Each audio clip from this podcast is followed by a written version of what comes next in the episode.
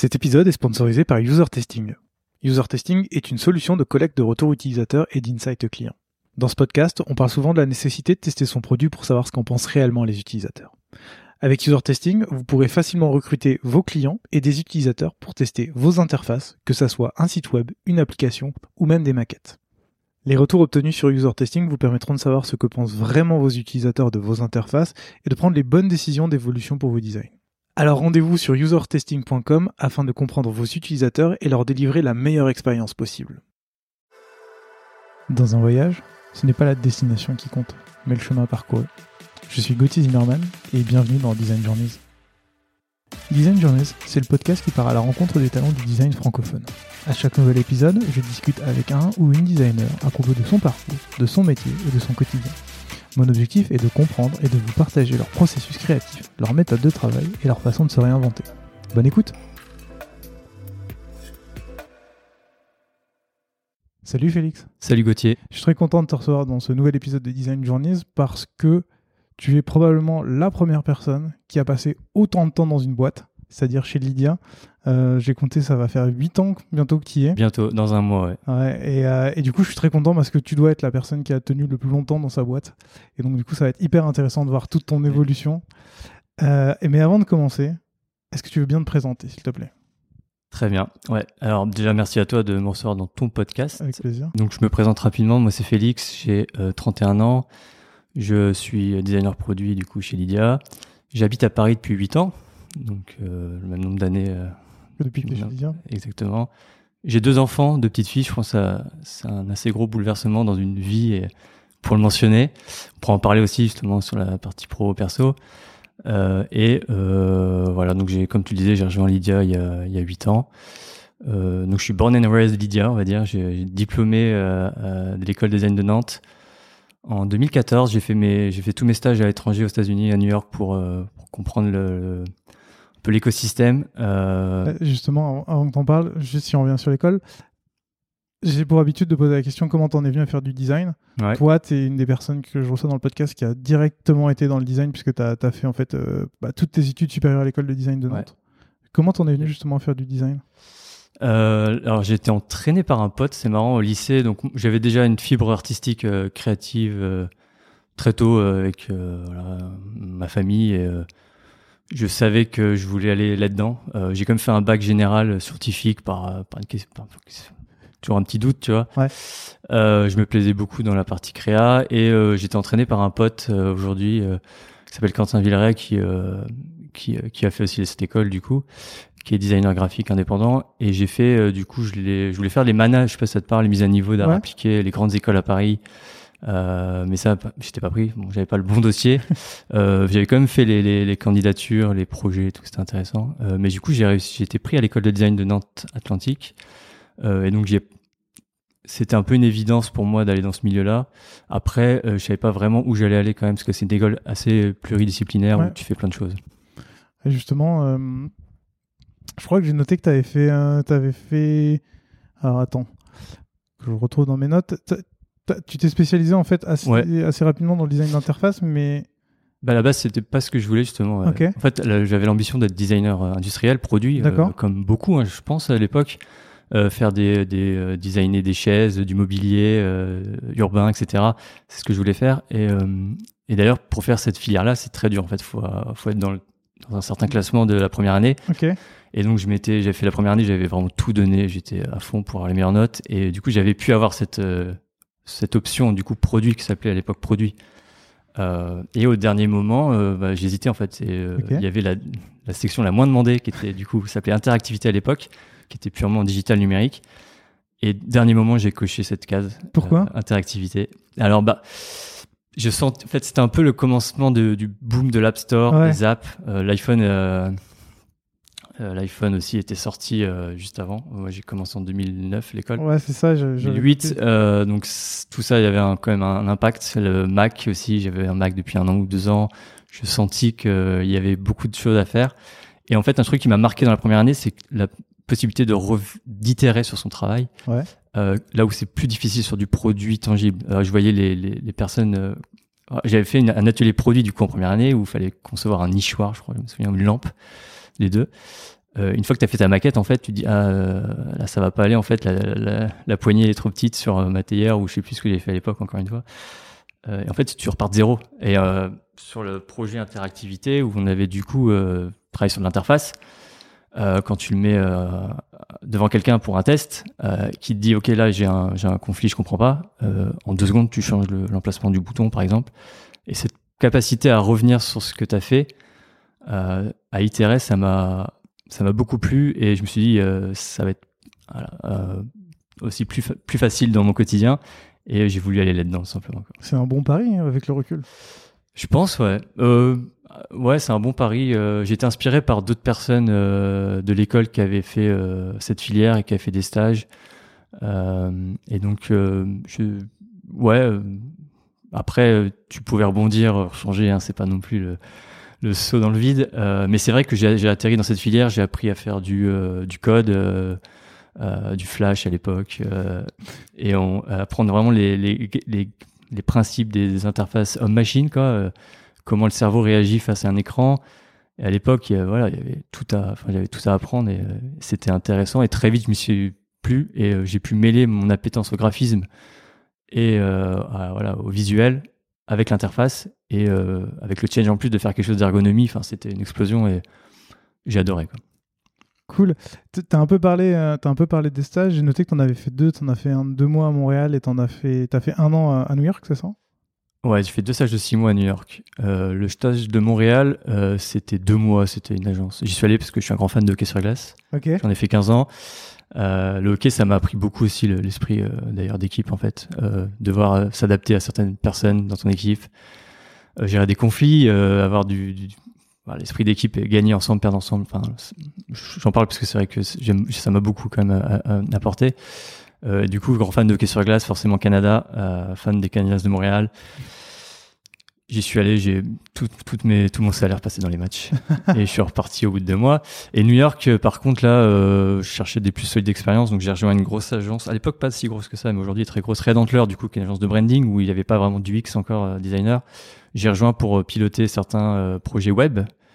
donc on parlait d'ergonomie de site vitrine, hein, donc c'était c'était quand même pas non plus des gros challenges, mais c'était des sites où voilà, assuré la partie UX.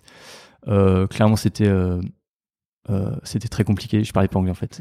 j'ai, je suis arrivé à New York, je connaissais pas grand monde, voire personne. Je parlais pas anglais. Et en fait, j'ai fait un entretien avec le CEO de cette agence, Red Antler, où faut pas qu'il écoute. J'avais préparé toutes, toutes mes phrases. J'avais même préparé des phrases qui paraissent naturelles en mode ah ouais, ouais faut que je faut que je revienne. Désolé, faut que je. C'était trop drôle.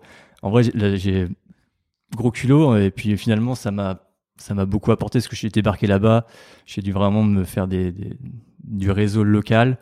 Euh, je suis arrivé au travail. Du coup, c'était compliqué, tu vois. J'ai dû parler et euh, montrer quand même j'étais serein. Euh, et la première fois où je tombe dans une réunion avec un client, ils ont capté que c'est compliqué. Ils m'ont fait un peu, ils m'ont pas fait de remarques, tu vois, mais ils m'ont, ils m'ont plus mis dans les rendez-vous clients, tu vois, normal. J'ai accepté. Ils m'ont mis que sur la prod. Mais en fait, j'ai rencontré tellement de monde. J'ai découvert New York, une ville que je suis hyper fan maintenant. Euh, et surtout, ça m'a permis de rencontrer du monde qui m'a amené sur mon deuxième stage et où là, tout a, tout a pris essence en fait pour moi. C'est le, mobile. Ouais, vas-y, raconte. Donc après, j'ai enchaîné. Je suis quand même reparti pas à Nantes euh, pendant six mois ou un an. Et après, euh, du coup, j'ai rejoint une startup française qui n'existe plus aujourd'hui, mais qui n'avait pas réussi à avoir de traction nécessaire pour lever des, suffisamment de fonds pour continuer. Donc j'ai fait que six mois. Ok. J'étais avec un ancien de l'école, Maxime Leroy, qui avait fondé ça avec Solène Maître, qui est aujourd'hui aussi une bonne amie et la marraine de ma fille aînée d'ailleurs. Euh, et ils ont monté une boîte, ils avaient besoin d'un designer euh, produit du coup pour à temps plein pour vraiment monter l'appli. Et donc en fait j'ai conçu une app de zéro, iOS, iOS seulement à l'époque, avec en duo avec un iOS développeur qui est un très bon ami et qui est le frère du fondateur de Lydia.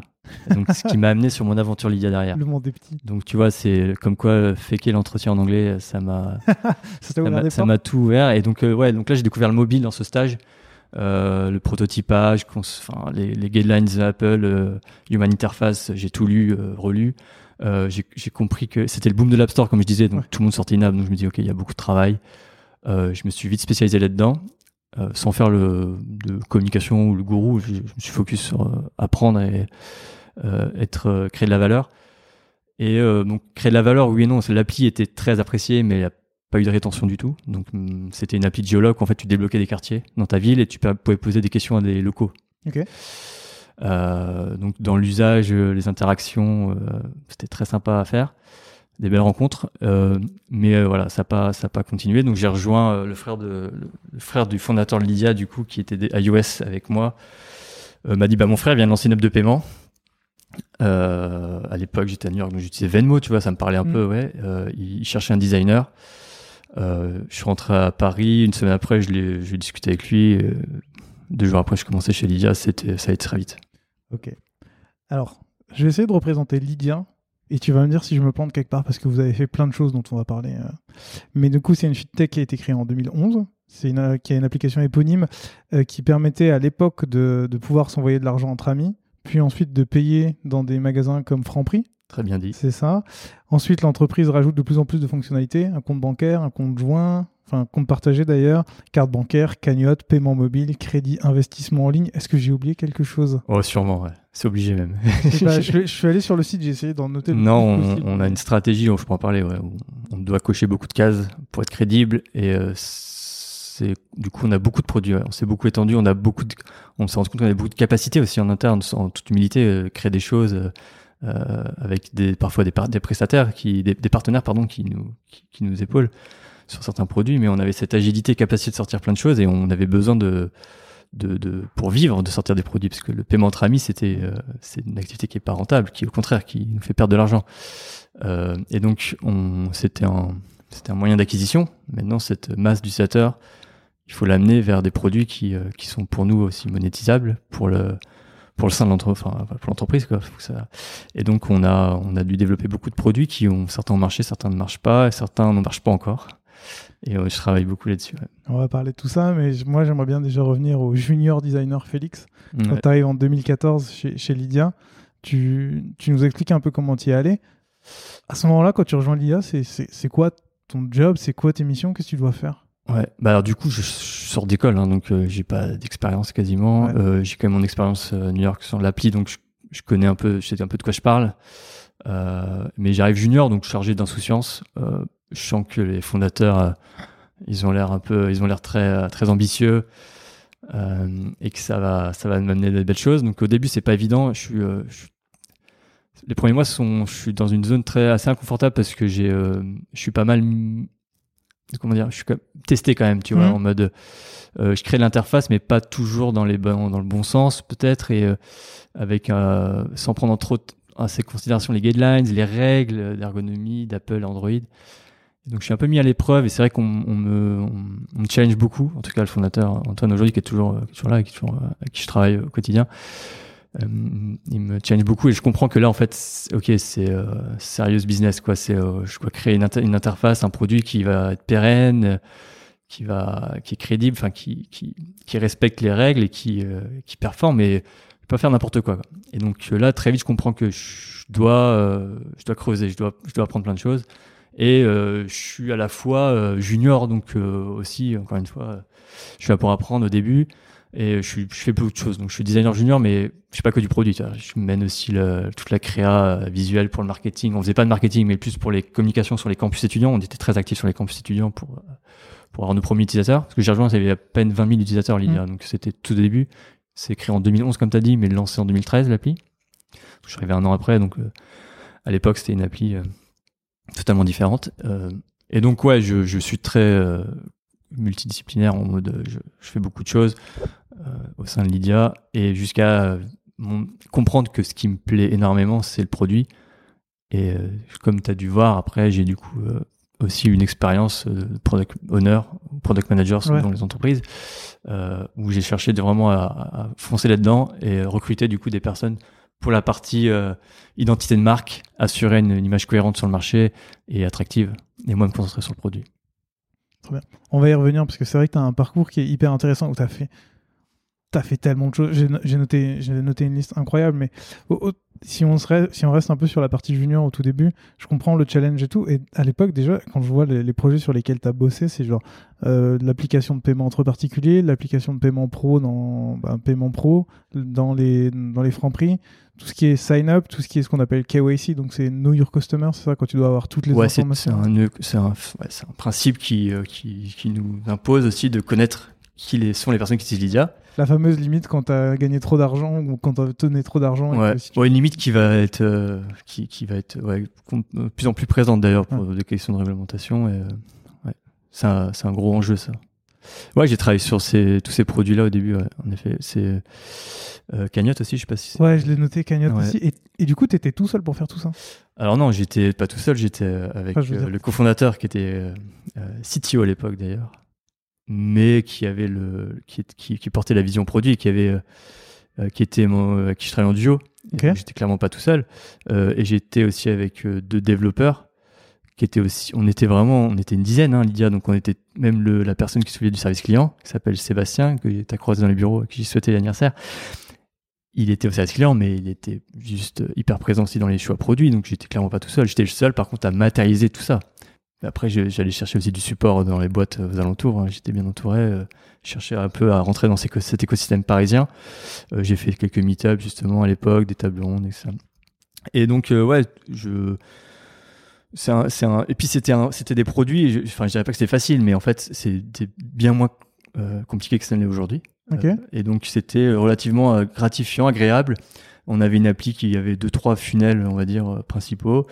Euh, une appli, je l'appelais souvent no-brainer, c'est-à-dire que tu l'ouvres, euh, t'as as juste une action, t'as Mm. t'es même t'as déjà un pied dedans en fait. T'avais le clavier avec le montant à saisir, donc en fait tu tu sais ce que tu dois faire tout de suite et donc tout de suite on a eu euh, un côté euh, très- beaucoup de retours très positifs en mode l'UX elle est elle est elle est elle est, elle bien, euh, mais en fait c'était aussi parce qu'on avait que ça, tu vois, donc c'était c'est plus ou moins facile. Mais bon, il fallait à côté de ça convertir des gens à ça, alors que à l'époque, les fondateurs, tout le monde leur disait, euh, bah, je fais un virement, euh, bonne chance, euh, bon courage, il va falloir y réussir. euh, moi, j'y crois pas, etc., etc. Donc, il a fallu convaincre euh, au début un bon cercle, et après, c'est devenu viral euh, grâce aux produits euh, notamment. Ouais, D'où la raison d'aller d'abord dans les universités pour. euh, pour Ouais, c'est là où on a les premiers utilisateurs du coup euh, sur les campus étudiants, parce qu'en fait, on, on- à la base, Lydia, c'est une appli de professionnel. C'est-à-dire que c'est une appli où tu, euh, tu, tu pouvais encaisser. Ok. Et les gens te payaient avec un QR code, avec la carte bancaire liée à l'appli, ils généraient un QR code et payaient des pros. C'était que ça en fait. T'avais pas le paiement entre amis au début. Euh, si je me souviens bien de l'histoire, je voudrais pas dire de conneries. mais- Donc l'appli c'est juste Apple Pay, Google Pay qu'on connaît aujourd'hui. Donc en 2011-2012, donc euh, fallait euh, fallait oser, c'est vrai. Ça pas ça pas c'était compliqué Mhm. parce qu'il fallait faire installer l'appli aux marchands et aux clients. Euh, et donc ça, en général, c'est compliqué. Euh, et, à un moment, du coup, ils se sont dit que euh, qu'en fait, ils pouvaient ajouter la liste des contacts facilement dans l'appli. Mhm. C'était pas grand chose à faire. Et donc, en fait, tu ajoutes un, au lieu de générer un QR, tu génères toujours un QR code, mais au lieu de, de faire scanner par un pro, tu peux faire scanner par un particulier.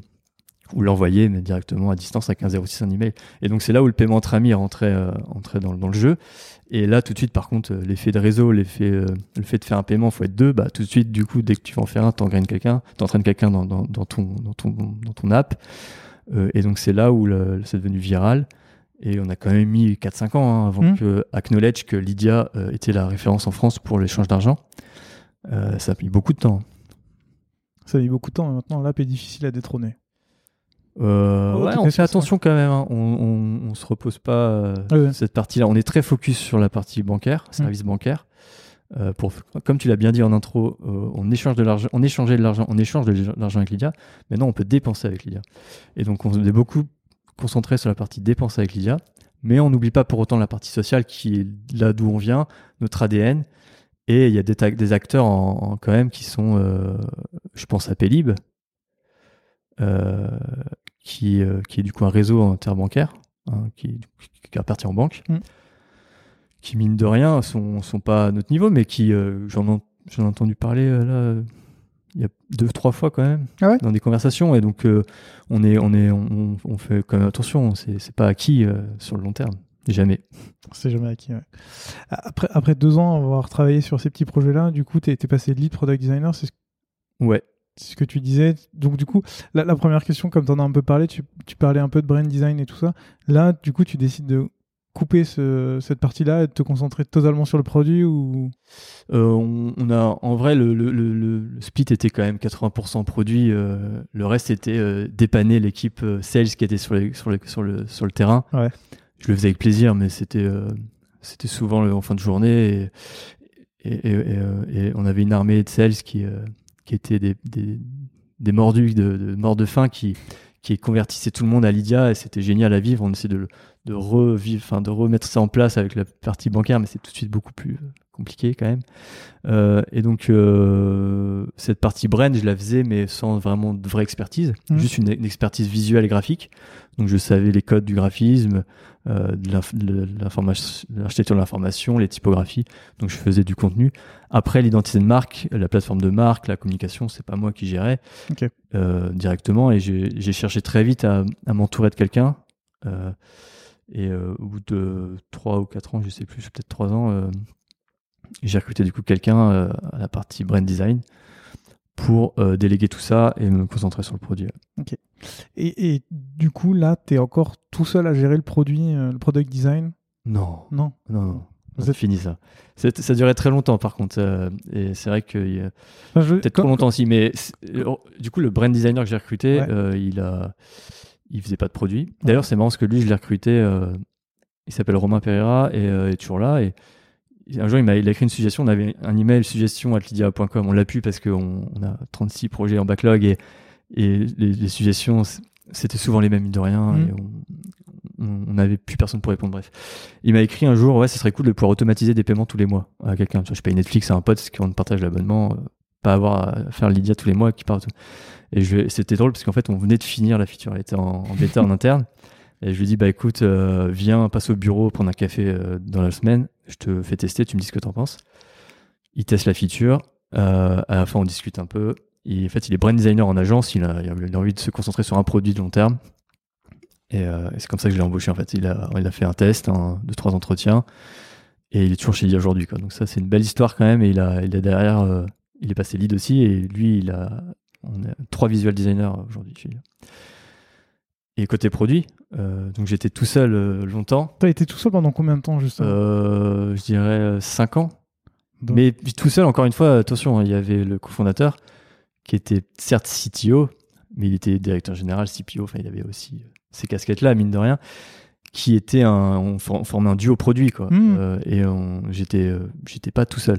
Et on a, mais j'étais quand même, euh, en effet, seul sur la, toute la partie UX, UI et sur la, le- la, la gestion projet mobile, c'est-à-dire que un peu un rôle de PM aujourd'hui euh, ou de PO qui va euh, s'assurer que les specs sont bien précises, que les tests euh, sont fonctionnels, qu'il n'y a pas de trou dans la raquette, que on assure une bonne communication derrière de la feature sur le différents canaux de communication, qui est euh, la partie CRM aussi, donc comment on prévient les, les push, etc. Donc tout ça qui est un rôle que j'ai englobé en tant que product designer et que j'essaye de maintenant euh, transmettre aussi l- aux product designers de mon équipe. Ils sont pas cantonnés à une, partie.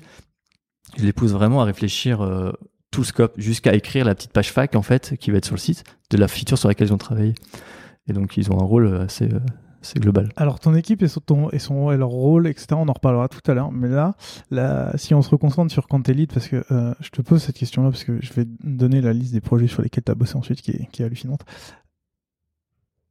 Tu deviens lead, tu es le seul product designer dans la boîte. Ouais. Le fait de, de changer de statut, ça, ça, ça t'apporte quoi? C'est parce que tu gères aussi un, un brain designer à côté? Ouais. Euh, franchement, le statut lead, euh, il va un peu rien, tout et rien dire. hein. Je pensais que j'ai eu une promotion, il y aurait une augmentation et euh, changé de. Et T'as changé de nom? Mais euh, pff, ouais, on s'en foutait un peu des titres. Même toujours aujourd'hui, on est euh, quelque chose qu'on a. bah, là, on se, on, on devient quand même une grosse entreprise, Mhm. on structure beaucoup, donc on a maintenant des, des postes, des titres officiers, euh, vraiment des trucs euh, voilà, tout bien organisés. Ouais. Mais à l'époque, euh, non, c'était j'ai lead, c'était surtout pour montrer qu'en effet j'avais recruté euh, et j'avais eu une, voilà, une promotion parce que je, je continue dans l'aventure. Donc c'est une façon aussi de dire qu'on compte sur moi. Ouais. Euh, et euh, et d'ailleurs, j'étais un des premiers recrutements. J'ai dit, en fait, c'est c'est ça aussi qui m'a plu, c'est que les fondateurs, ils avaient, une- ils étaient conscients déjà en 2011, 2012, 2013 que le design, c'est Mm. juste hyper stratégique dans le bon développement d'une appli consumer, quoi. Euh, et donc j'étais un des premiers recrutements après euh, euh, un ou deux un ou deux sales à l'époque, je crois, service client et bien sûr technique, deux personnes à, à la tech. Très vite, voilà, c'est tourné vers un, un designer et non pas peut-être quelqu'un qui aurait pu faire plus du produit sens large ou marketing, etc. Alors, t'as, le beau- t'as quand même le, le titre de lead et t'as bossé sur multitude de projets, la carte physique et virtuelle, le compte partagé, l'agrégation des comptes bancaires, la carte cadeau, le cashback, les donations, les offres Lydia bleu et noir, la li- les limitations et les frais et surtout deux revamps de l'application. Ah, c'est, ma- c'est- en fait, t'es sur LinkedIn là, non? Ah, je suis sur LinkedIn. Ah, c'est marrant parce qu'en fait, euh, sur LinkedIn, on met- quand on a un poste, on met souvent un peu ses responsabilités. Et en fait, j'ai préféré mettre euh, parce que responsabilité, voilà, j'étais quasiment seul aussi, Ouais. donc euh, responsabilités elles sont, elles sont très larges et, et donc ça couvre trop de choses. Et donc, je trouvais ça intéressant de mettre les produits sur lesquels j'ai travaillé. Euh, et donc, euh, ouais, là, il y a beaucoup de, là, on commence à, à- à- en fait, à, sans s'en rendre compte, à transformer Lydia. Ouais. Euh, on se rend compte, comme je disais tout à l'heure, qu'on peut, être- on est très agile, on peut faire plein de choses. Et on se dit, eh, si on faisait ça, si on faisait ça, si on- et donc on, on a surtout l'ambition de d'amener Lydia à une autre dans une autre dimension, Ouais. sachant qu'on savait que le- le- la, la partie transactionnelle paiement entre amis, euh, c'était une, un chemin qui allait nous mener à d'autres choses. C'était pas, ça peut pas être, ou alors tu fais que ça et tu as un Venmo et tu te fais racheter par PayPal. Mm. C'était une possibilité. hein, les fondateurs, j'imagine que c'était une, une option d'exit. Euh, ou alors mettre une pub après chaque Lydia. Euh, et voilà, tu es un peu le, le bon coin euh, où je n'ai pas trop de services euh, qui fait ça mais en tête, mais tu peux être rentable avec. Si on mettait une pub après chaque Lydia, je pense Ouais. qu'on pouvait rester rentable si on faisait du paiement entre amis. sais. Ouais, ouais. Et donc en fait, on s'est on s'est rendu compte qu'on avait une équipe solide quand même pour faire plein de choses et on voulait réinventer la banque. On s'est dit la banque quand même traditionnelle, elle- ok, elle est robuste, elle est solide, elle est en place, elle est là depuis des je sais pas combien d'années. Il lui arrivera jamais rien, mais il y a un moment, euh, on utilise des Spotify, des Airbnb, euh, on, on doit, on peut faire quelque chose. Tu vois. Mm. Et donc là, on commence à donc là dans, cette période de lead designer, j'ai travaillé sur tous ces sujets-là qui étaient là vraiment. une- là, j'ai pris quand même, je suis dans une autre dimension encore une fois parce que créer une carte, euh, la commande de carte, l'activation de la carte, le- les retraits, les cartes à renouveler. Là, on rentre dans des funnels où ok, on n'est plus sur le payer demandé, mettre un 06. Euh, là, je suis quand même entouré. À l'époque, on, a, on a, on a testé quand même des, euh, on a, travaillé avec des, des product managers. Mhm. Euh, ça, et j'étais quand même aussi accompagné à cette époque-là, à certaines périodes. justement, je, je- vu tous ces projets et, et vu la, la petite équipe dans laquelle tu étais, est-ce que tu peux nous expliquer, en dehors des revamps, dont, dont je poserai sûrement plus Ouais. de questions après, est-ce que tu peux nous donner un peu euh, justement que- comment tu travaillais sur un nouveau projet, comment l'idée est arrivée, comment, comment après vous, vous, vous la développiez? Parce que y a, ça reste quand même en 4 ans beaucoup de features. Je sais que l'app a beaucoup évolué. Ouais. Comment, euh, est-ce que si on prend une, une fonctionnalité type, je sais que ça n'existe pas, mais quel est ton, quel était ton, ton workflow quel Ouais, était alors le workflow est pas le même aujourd'hui qu'il y a 4 ans. En fait, c'est ça qui est intéressant aussi, c'est que tu designes pas la même façon quand tu as 6 millions de users et quand tu en as 50 000. tu vois. Justement, et comme on parlera tout à l'heure de maintenant, je sais pas Ouais. ce qui Bah, à l'époque, on est, comment tu- on est, on est, on est, on est, on est, on n'est pas angoissé, n'est pas stressé quoi. C'est-à-dire qu'on n'a pas toute cette phase de potentiellement de, de test, discovery en amont aujourd'hui où on veut quand même faire bien les choses et pas trop avoir du gut feeling euh, dans tous les sens. Euh, mais à l'époque là, de, des fonctionnalités que tu as mentionnées, on est, euh, on est ok, on est all-in quoi. On, on cherche pas à, nous, euh, à écouter forcément je veux ou je veux pas. En fait, tout- dès qu'on me proposait des choses, les gens me disaient j'en ai pas besoin, j'ai déjà ou ça m'intéresse pas, je peux faire un virement sur un IBAN. Donc en fait, ils te, ils te tirent vers le bas quoi.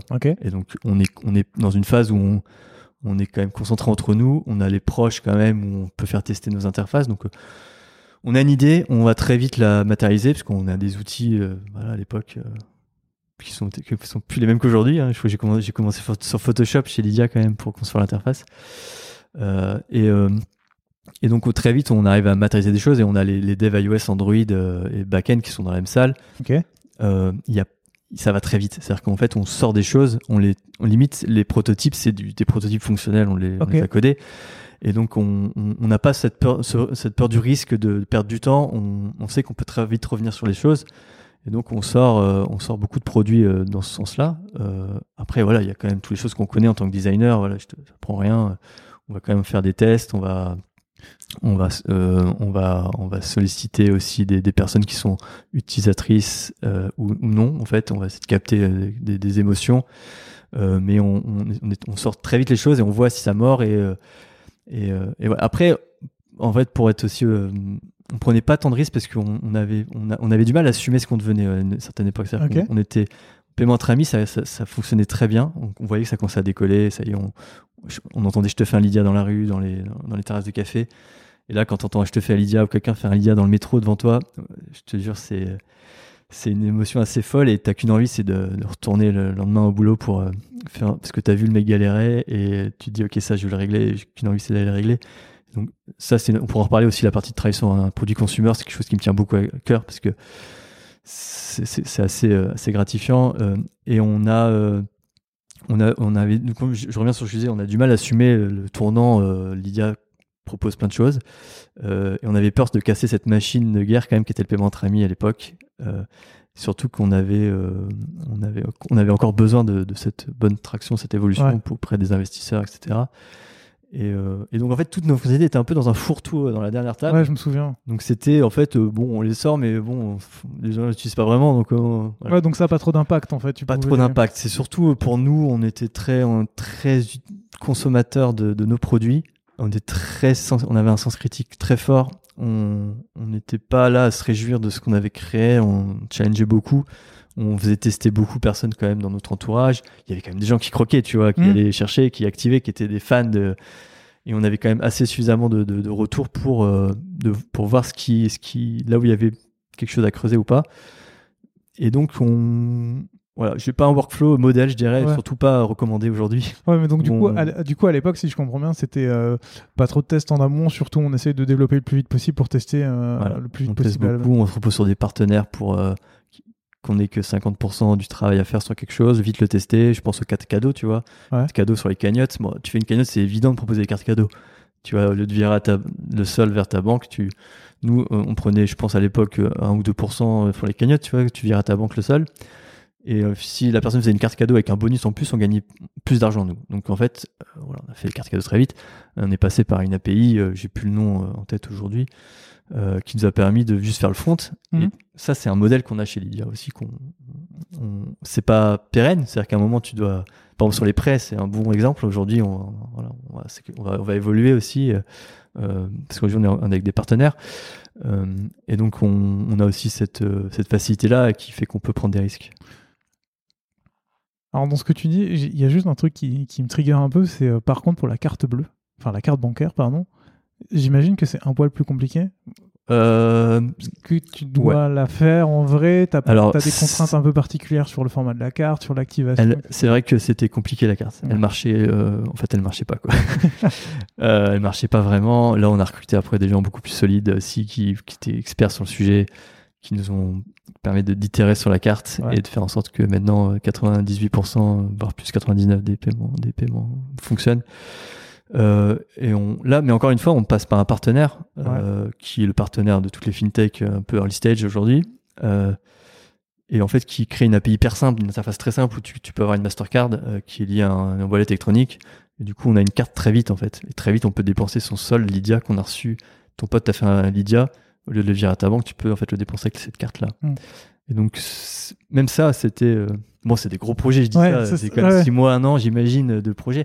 Mais des projets comme ça, euh, dans des structures beaucoup plus grosses, je pense que ça, prend beaucoup plus de temps. Ok, donc, donc là, là aussi, vous êtes allé un peu en testant. Euh, ouais. C'est ça Vous avez aussi testé en interne, par exemple Vous avez reçu des cartes bleues, euh, je sais pas, entre vous, euh, dans, la boîte, et puis vous les avez d'abord testées Ouais, bien sûr, on testait beaucoup avant entre nous. Et en fait, il y avait, je me souviens de la carte Lydia, elle est sortie il y a longtemps, en 2016-2017. Il y avait une précommande en ligne, et donc en fait, on avait, non, on n'avait même pas pu tester en avance. Ah il y avait une précommande qu'on a ouverte en même temps que les utilisateurs. Donc les premiers qui étaient inscrits, c'était les Lydians. Les Lydians, c'est les employés. On a tous euh, commandé notre carte et, euh, et, on avait des gens qui, avaient, qui étaient inscrits pour l'avoir, tu vois. Donc ils l'avaient peut-être quand même après coup, mais on était les premiers utilisateurs. Mais après tout ça, voilà, c'est faut, quand même ce qu'il faut retenir, c'est que c'est pas c'est pas forcément bien, hein, parce qu'on on avait clairement un produit qui marchait pas bien au début. Euh il a fallu vite rebondir mmh. et ça c'est l'inconvénient de passer souvent par des partenaires ou du coup si tu as un conflit, s'il y a un problème de leur côté, euh, c'est compliqué à gérer. Il faut recruter les personnes qui gèrent ces relations-là.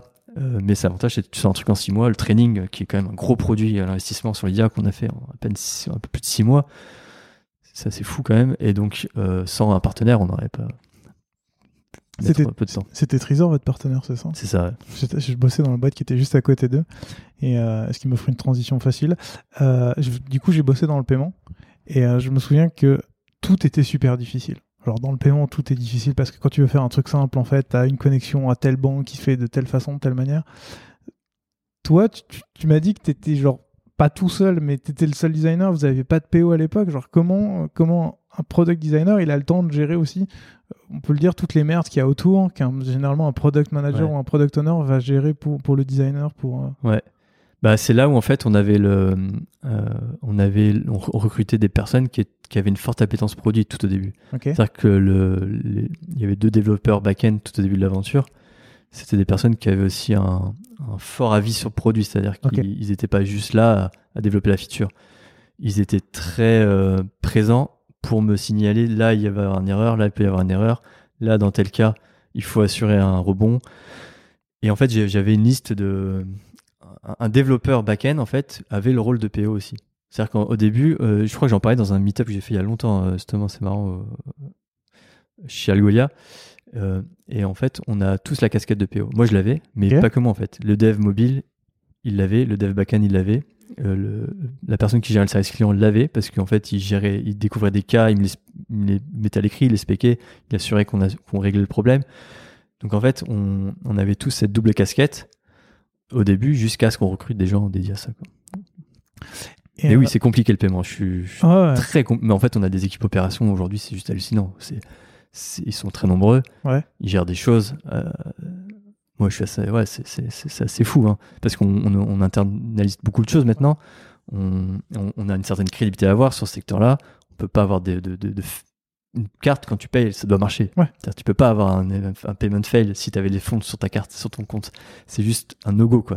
Et donc euh, il y a des grosses équipes qui gèrent euh, toutes ces infras et cette partie technique. Et euh, on a aujourd'hui des postes de technical product manager chez l'IA qui sont du coup des personnes qui sont très techniques et qui ont aussi un qui sont sensibles au produit à la partie customer facing un utilisateur il peut pas se taper une erreur avec marqué erreur 405 euh, comme ça donc en fait on a des TPM product manager qui sont très tech mais qui euh, qui sont assez proches euh, de la partie produit et du coup design hein, directement aussi Ok, euh, maintenant, que tu expliques, je comprends mieux. En fait, tout le monde était déjà très, très, euh, enfin, product oriented et, et Alors, conscience de ça. ouais alors euh, même au- ça c'était l'époque mais même aujourd'hui c'est-à-dire que Non, je- les personnes des opérations, elles, euh, elles, sont, elles ont un avis, euh, elles sont un esprit très critique sur le produit et euh, on a moins d'interactions aujourd'hui parce que ça, ça, scale beaucoup, l'IA, ça grossit en fait.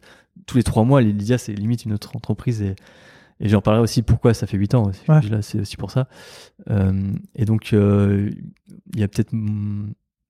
En fait, une boîte qui scale, c'est forcément des inconvénients aussi dans certains. On est beaucoup moins agile, on, a, on croise moins certaines personnes et du coup, on a moins d'échanges. Et donc, on commence à avoir des cloisons. On, fait tout pour éviter. Euh, mais voilà, produit, design et opération, c'est important de, de que eux ils vulgarisent un peu les challenges techniques, que nous on les matérialise et qu'on les, règle par, le design. compris.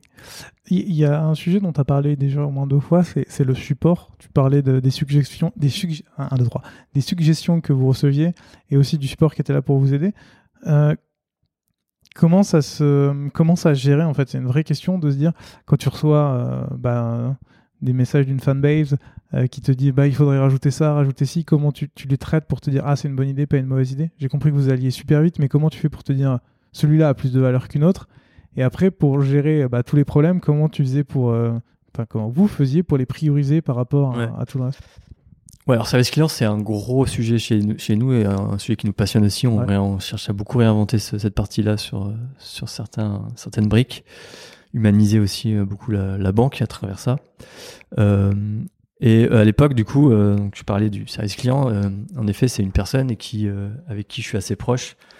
Et je m'efforçais à l'époque d'ailleurs de ne voilà, de, de pas écouter de musique, tu vois, au travail, un minimum, parce qu'en fait, lui, il avait toute la journée des gens au téléphone. À l'époque, il y avait tellement, il y avait peu d'users, donc en fait, on avait une phone line directe. Tu pouvais appeler euh, directement, répondre tout de suite et on te réglait ton problème. Euh, et donc en fait, j'ai écouté toutes les conversations. Et en fait, ça me ça me boostait beaucoup dans, mes choix aussi à faire parce que j'entendais souvent, par exemple, Sébastien dire euh, non non ça c'est pas votre solde ici pour voir votre solde faut aller dans le dernier onglet. une fois, ok, deux fois, non, bizarre, trois fois, bon, attends, je vais regarder. Et en fait, je sais pas si ça remonte il y a longtemps, mais l'interface, il y avait donc payé, demandé, un clavier. Ouais. Il y avait marqué 0 euros par Ouais. défaut, Ouais. placeholder en int. Et en fait, les gens pensaient qu'ils avaient 0 euros sur leur solde. En fait, c'était placeholder. Et le solde était sur le profil. Et du coup, j'ai enlevé le 0 et j'ai mis un curseur qui clignote. Et ça a tout changé parce qu'en fait, un, ça te met plus 0 euros et deux, ça t'insinue l'action que tu dois faire. Un curseur qui clignote, c'est un langage universel, c'est taper quelque chose.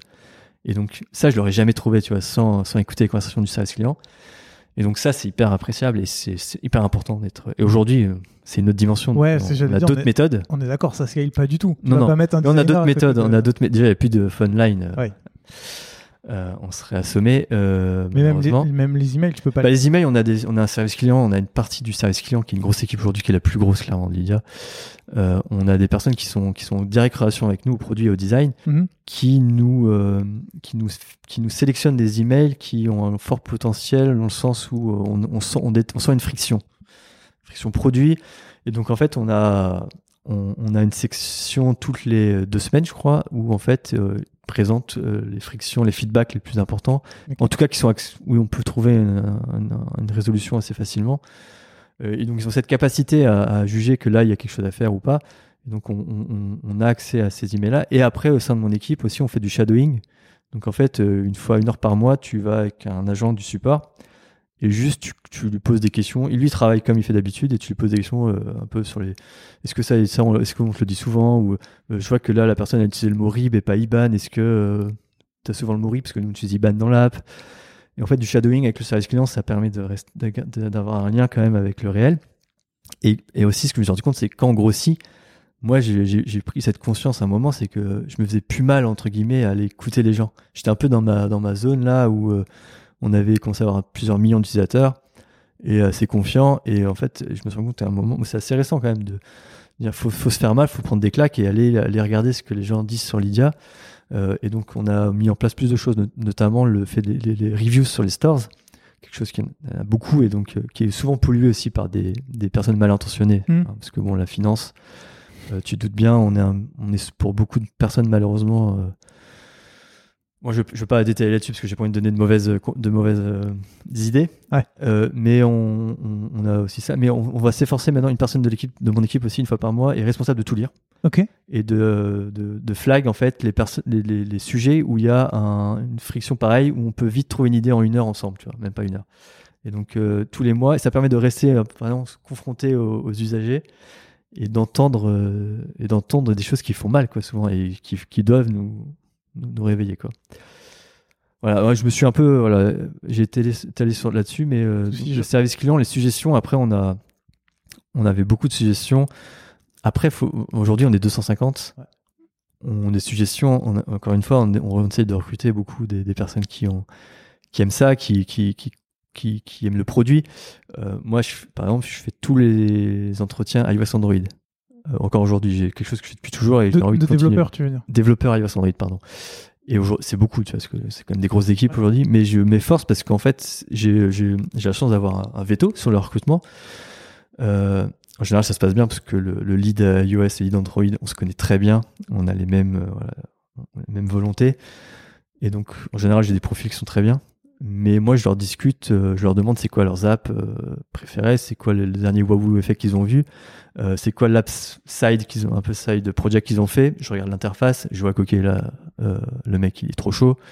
Il me parle de, trucs de, de moi je le challenge souvent sur comment tu crées des composants génériques parce que c'est un gros sujet aussi quand tu scales c'est design system c'est quelque chose que j'ai repoussé un max je voulais pas en entendre parler c'était à la mode c'était dur mais je voulais pas en entendre parler jusqu'à ce qu'on trouve vraiment un, un produit qui va être stable parce qu'on cassait tout tous les trois mois six Ouais. mois donc euh, il fallait ça servait à rien de- de- et donc je je recrutais aussi enfin j'avais mon veto sur les, les devs et donc le fait je reviens du coup à ce que je disais le fait d'être 250 t'as une euh, ébullition d'idées. Ouais. en fait. Donc on en a des milliers en interne euh, et euh, on, on a souvent les mêmes en externe et on les, on les reçoit toujours, tu vois. Euh, mais c'est des, des idées qui sont pas souvent alignées avec euh, la vision et euh, c'est des idées aussi qui... en fait, nous, ce qu'on cherche à faire, ce qu'on doit faire en fait chez Lydia, c'est créer des choses dont les gens n'expriment pas le besoin. Parce qu'en fait, c'est là où on a gros à gagner, c'est là où on, est attendu aussi. Et, euh, on est sur un secteur qui existe depuis longtemps, où les gens ne voient pas trop de problèmes. Ils ont leur banque, la carte, ils la posent sur le TPE, c'est prélevé. Enfin, tu vois, à quoi bon passer sur Lydia, tu vois? Et donc, ça c'est compliqué. Et donc, on doit, on, on peut pas faire les, on doit aller plus loin. Et c'est pour ça qu'il y a plein de choix surprenants qui peuvent surprendre sur l'appli, euh, des choix très bold. Euh, exemple, t'as pas ton sol sur la home. Hmm, ouais. C'est des, cho- c'est des choses qui en interne font beaucoup discuter, Euh, mais il y a des raisons qui, ce serait trop long d'en parler, mais il y a plein, il y a plein d'exemples comme ça qui, qui font qu'on doit, on doit casser des codes, sinon on n'y arrivera pas. Il- je- je- J'ai envie de parler d'N26 par exemple, tu vois. Moi je suis un grand fan, tu vois, c'est l'appli, elle, elle est superbe. Euh, ils ont, ils ont, ils ont créé un, ils ont digitalisé la banque entre guillemets avec euh, la partie instantanée. On était en même, on- ils ont lancé en même temps que nous quasiment. Mm. Mais aujourd'hui, il n'y a pas de traction, il n'y a pas de. Bah, je connais personne qui utilise un 26, tu vois. Bah moi. Ah, bah, super, ça fait plaisir. Ça fait plaisir parce que c'est un super produit. Euh, et euh, par contre, tu me diras pourquoi tu sais pas Lydia après. On en parlera en. Euh, mais euh, tu vois, c'est un super produit, mais il n'y a, il y a pas de. Enfin, on essaie quand même de se renseigner pas mal, tu Ouais. vois. Ils n'ont pas de, de croissance en France plus que ça. Ça intéresse pas grand monde. Pourtant, ils ont un super produit. Et donc, nous, on, on peut faire un 26 Slack, entre guillemets, avec un compte, un, un solde, transaction IBAN carte plus moderne, Mm. elle est plus esthétique, on va dire, si, si on veut. Même si c'est pas. Si maintenant, aujourd'hui, la norme est vraiment de faire des apps, de toute façon, qui sont modernes euh, plus instantané, ça suffit pas en fait. Il faut aller plus loin. Et donc c'est là où il y a tous les petits à côté de Lydia qui sont des, des- des petites choses qui, que tu trouves pas ailleurs et qui euh, un jour j'espère euh, fera la différence. On tourne un peu autour du sujet depuis tout à l'heure. Lydia, c'est une app qui a quand même vachement évolué. Moi, je me souviens de, donc, du coup de cette page où quand tu arrivais dès le début, tu pouvais taper ton solde et tu, enfin, tu pouvais taper, pardon, euh, combien tu voulais envoyer, Ouais, ça, ouais. recevoir. Et euh, je me souviens que euh, quand j'ai fait The Design Crew et où tu étais prof à ce moment-là, tu nous parlais de Lydia est en train de faire sa transformation vers Prof, une app mon- méta mentor. bancaire. Méta bancaire, ouais. Ouais. J'étais pas prof, j'étais plutôt mentor. Mentor, pardon. Non, mais c'est marrant parce que le mot prof, c'est vrai que moi, Design Crew, euh, du coup, j'adore faire ces, ces, for- ces formations-là en tant que mentor. J'y vais pas en mode euh, prof et leur donner des, dire comment faire. Je, je dis, moi, mon métier, c'est comme ça. Et ça, ça a plutôt bien marché sur certains trucs, ça a mal marché sur ça. Et du coup, c'est juste surtout du partage d'expérience. C'est pour ça que Design Crew, si ça marche, je pense très bien, c'est que c'est intéressant d'avoir ces retours terrain où on montre concrètement ce- comment ça se passe. Euh, Parce qu'il y a des process qui sont très qui donnent très envie, où tu as le double diamond, tu as toutes les phases. ok en fait, dans les faits, tu vas choisir ta phase et euh, parfois le double diamond, tu le fais en une heure. Quoi. Ouais. Donc, euh, et donc, c'est juste euh, c'est intéressant de dire que c'est vraiment en tant que mentor et pas prof. Euh, Surtout que je me. je- C'est un lapsus en plus. Je sais pas pourquoi je pensais mentor, mais Bon, tant mieux, je suis content d'en parler parce que c'est. euh, ça, on place Design Crew aussi. Ah, en place, Ils sont des copains. exactement. Euh, ouais, donc tu disais, pardon.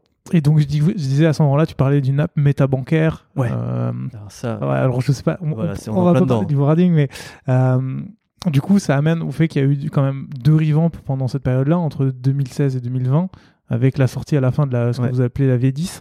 Euh, concrètement, comment ça se passe un revamp d'une app où bah, quand tu passes quand même d'une app avec une fonctionnalité assez simple à euh, bah, justement cette app méta bancaire où tu as une multitude de choses à faire. Alors l'appli méta bancaire, elle, est- elle, elle vient pas avec forcément. Il y a Super App qui est venu après. Ouais. C'est là où Super App, tu as toutes les fonctionnalités. Méta bancaire, c'est différent, c'est-à-dire qu'en fait, euh, pour retracer, le, le- comme tu disais, on était une appli de paiement entre amis transactionnel. Donc le souci qu'on avait, c'est qu'on n'avait on n'avait pas de. C'était une appli d'action et pas de consultation. Ouais. C'est-à-dire que tu ouvrais jamais Lydia plusieurs fois par jour. T'avais jamais, on n'avait jamais tant de cerveau l'utilisateur sur l'appli. Ouais. C'est-à-dire que tu ouvrais, tu faisais un paiement, tu loquais ton téléphone, tu rentrais dans la poche. Tu voulais même pas avoir la confirmation, tu avais confiance. Ça, c'était cool. Bon, ce qui voulait dire quand même que vous remplissiez à l'époque votre, euh, votre Ah ouais, fonctionnalité de bout en bout. Ça, on a acknowledge et on a même fait une campagne dans le métro juste entre nous pour acknowledge que Lydia, euh, le paiement entre amis, c'était fait euh, sur, le- sur la France. Tu vois. On avait fait une pub euh, Lydia juste avec une bulle dans le métro qui dit Je te fais un Lydia, une bulle SMS.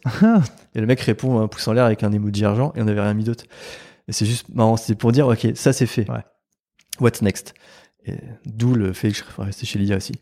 Euh, et donc, on avait une appli d'action, pas tant de cerveau, donc on s'est dit Ok, Lydia, c'est une interface assez cool à utiliser. Euh, les applis bancaires à l'époque, elles sont, elles sont beaucoup améliorées maintenant. À l'époque, elles étaient quand même très euh, vétustes et euh, pas forcément euh, modernes et pas agréables à utiliser. Mais on a, avec quelques user research, j'avais des, des personnes qui me disaient que j'ouvrais 3-4 fois, qu'ils ouvraient 3-4 fois leur app bancaire pour voir leur solde. Par jour. Ouais, hallucinant. J'ai eu, mais c'est pas tous les cas. Ah ouais. Il y en a qui l'ouvraient une fois par jour. Ok, bon. Ok, pourquoi pas. Et il y en a un intéressant qu'il ouvrait une fois par jour pour voir s'il n'y avait pas de transaction frauduleuse. Ça, ça m'a beaucoup plu, ça m'a beaucoup inspiré pour la suite. Euh, tu sais, tu check vite fait si t'as pas de transaction chelou. Euh, et il y en a qui ouvraient une fois par semaine. Bon, après, c'est peut-être des questions aussi de, de, de facilité dans la vie, euh, si t'as suffisamment d'argent ou pas. Mais du coup, on s'est dit, OK, euh, on va faire une app méda bancaire et du coup, ça consistait à connecter ta banque grâce à des API Ouais. sur Lydia pour, euh, au lieu de, on voulait pas remplacer la banque encore à ce niveau-là, en 2018, mais remplacer les apps bancaires.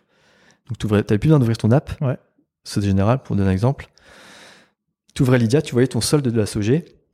Tu pouvais faire un virement de ton compte courant SOG à ton livret à SOG depuis. Depuis Tu pouvais tout manipuler. Et donc, on a fait ça, ça, ça a marché parce que on a, ça a plutôt marché. Les gens connectaient leur banque, parce qu'on était très pushy. Ouais. On leur disait, si tu connectes ta banque, tu peux virer à ta banque Lydia que tu as reçu en, deux- en un clic. Alors Ok. qu'avant, tu devais sélectionner aussi, euh, ajouter un IBAN, etc. Ah oui, Là, ouais. tu connectais ta banque, tu avais tout de suite ton IBAN. Donc, on l'a vendu comme ça. Et à la fois, on l'a vendu en mode, tu peux voir tes soldes, tous tes soldes au même endroit. Euh, un peu le banking euh, aussi, qui est le banking, tu peux voir tous tes soldes au même endroit. Ouais. Ou le- en fait, j'aime bien parler aussi des applis de mail où tu as plusieurs emails Hmm. et tu as tout ton historique, mais tu as tous tes mails confondus. Tu peux filtrer après. Bah, Lydia, c'était pareil, tu pouvais voir toutes tes transactions confondues. Et donc, les gens ont commencé à connecter leur banque et ouvrir Lydia pour faire leur soldes, les apprécier davantage.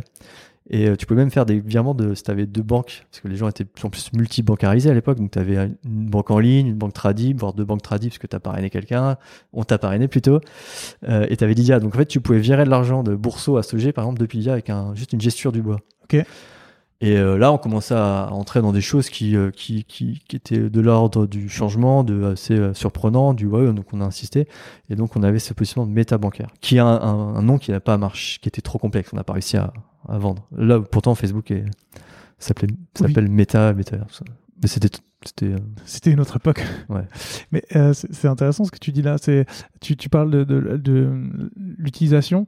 On a beaucoup parlé des tests utilisateurs et on reviendra sur les revamps après. Mais donc du coup, là, vous tu, tu suivais aussi un peu les, les statistiques de savoir euh, combien de virements étaient faits depuis Lydia, est-ce que les gens l'utilisaient, tout ça. C'est je sais que c'est un truc qui te plaît. J'ai entendu Ouais. plusieurs euh, à fond, ouais. plusieurs de tes discussions où tu parlais vachement de l'analyse. Ouais, alors, parce que bah, c'est en fait parce que comme je disais tout à l'heure, on, on, on faisait pas de test, Ouais. Pas pas beaucoup. Et donc par contre, dès que c'est en prod là, on, on rigolait pas, tu vois, avec la, on regarde vraiment l'attraction qu'il y a sur cette fonctionnalité, est-ce qu'elle impacte d'autres? Euh, donc euh, moi très tôt, j'ai été euh, très sensible à amplitude. On l'a été à disposition au bu- au- dans notre entreprise, j'ai pu être formé. Aujourd'hui, toute mon équipe aussi est formée amplitude très tôt.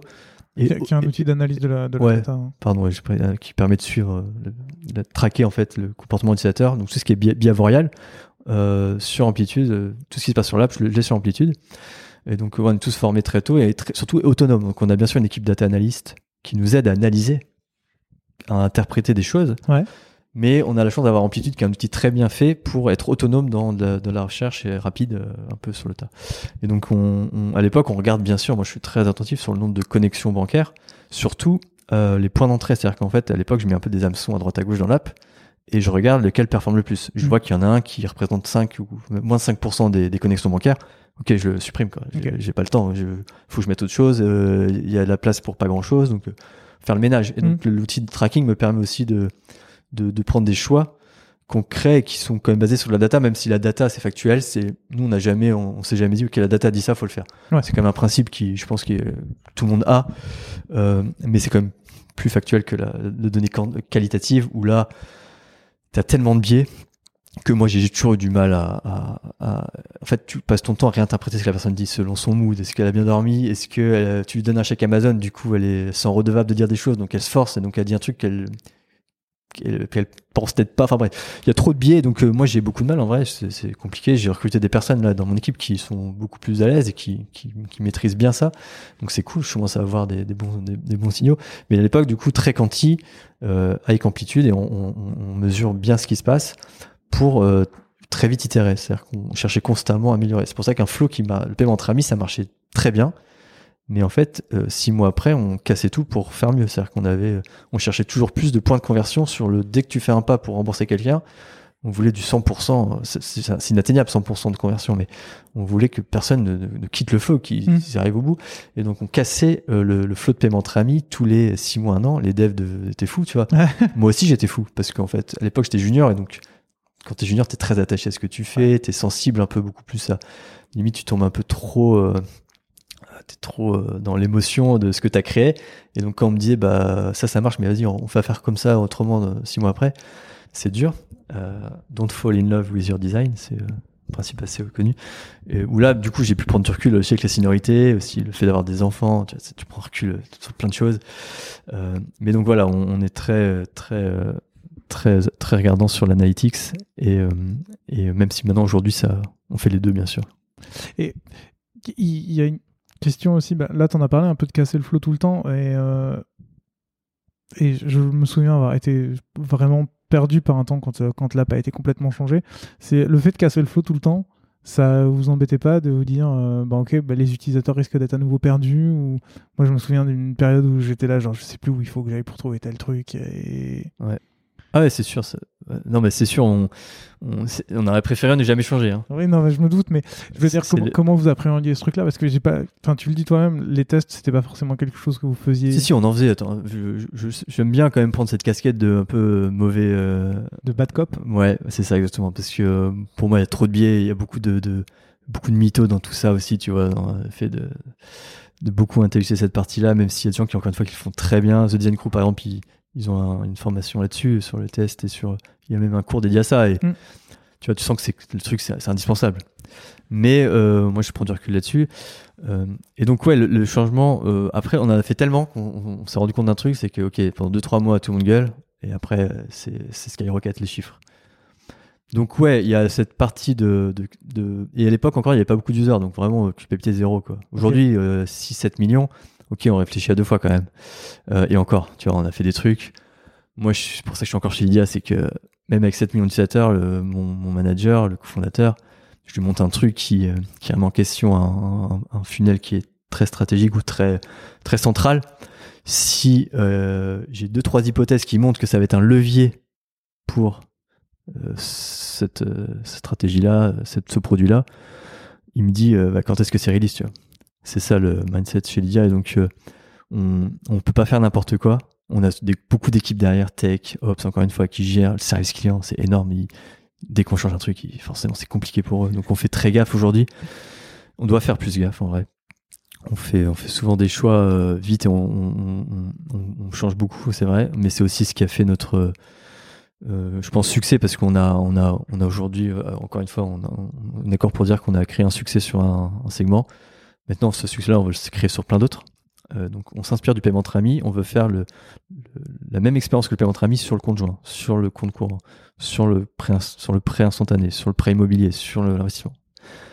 Investir aujourd'hui, euh, quand tu vas investir dans une action euh, entreprise américaine sur Lydia, c'est la même flow que paiement, payer un pote. Donc tu vois, tout ça, on, doit aussi, on doit se forcer à, à, réinventer des choses et cette facilité, on la retrouve partout mais ça prend pas aussi facilement, bien sûr. Mm. C'est des gros challenges.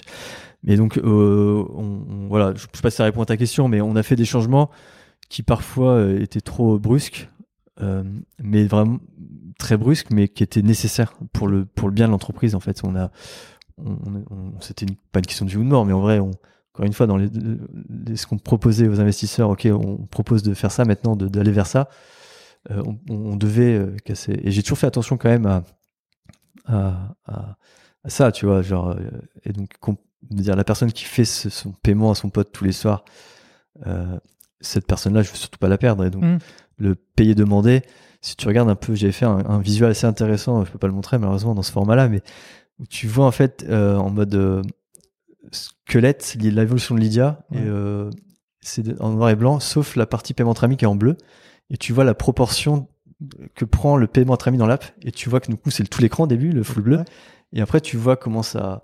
et en fait ce repère bleu, j'ai l'impression que ça a bien marché. Ça reste, il y aura toujours un repère bleu dans Lydia qui est, tu veux faire ton paiement à ton pote, c'est ici. Et j'ai fait des tests et euh, c'est quand même, je pense que je peux pas le, valider, tu vois, à 100%. Mais euh, ça a tout de suite, euh, ok, je vais faire un paiement, je sais que c'est cette partie bleue. Tout le reste, c'est la nouveauté Lydia. Et bon, les gens, ils y vont pas forcément ils y mettent des œillères beaucoup quand même. Hein. Ils veulent pas entendre parler de ce qu'on fait. Euh, aussi parce qu'ils maîtrisent tellement bien le paiement entre amis. Ça, c'est ce que je disais euh, des Design Crew euh, ou dans différents. je me répète beaucoup là-dessus. C'est, mais c'est important. Ils maîtrisent. Ça, peut servir à beaucoup d'autres. Il faut faire attention à ça. ils maîtrisent tellement bien un funnel, un flow.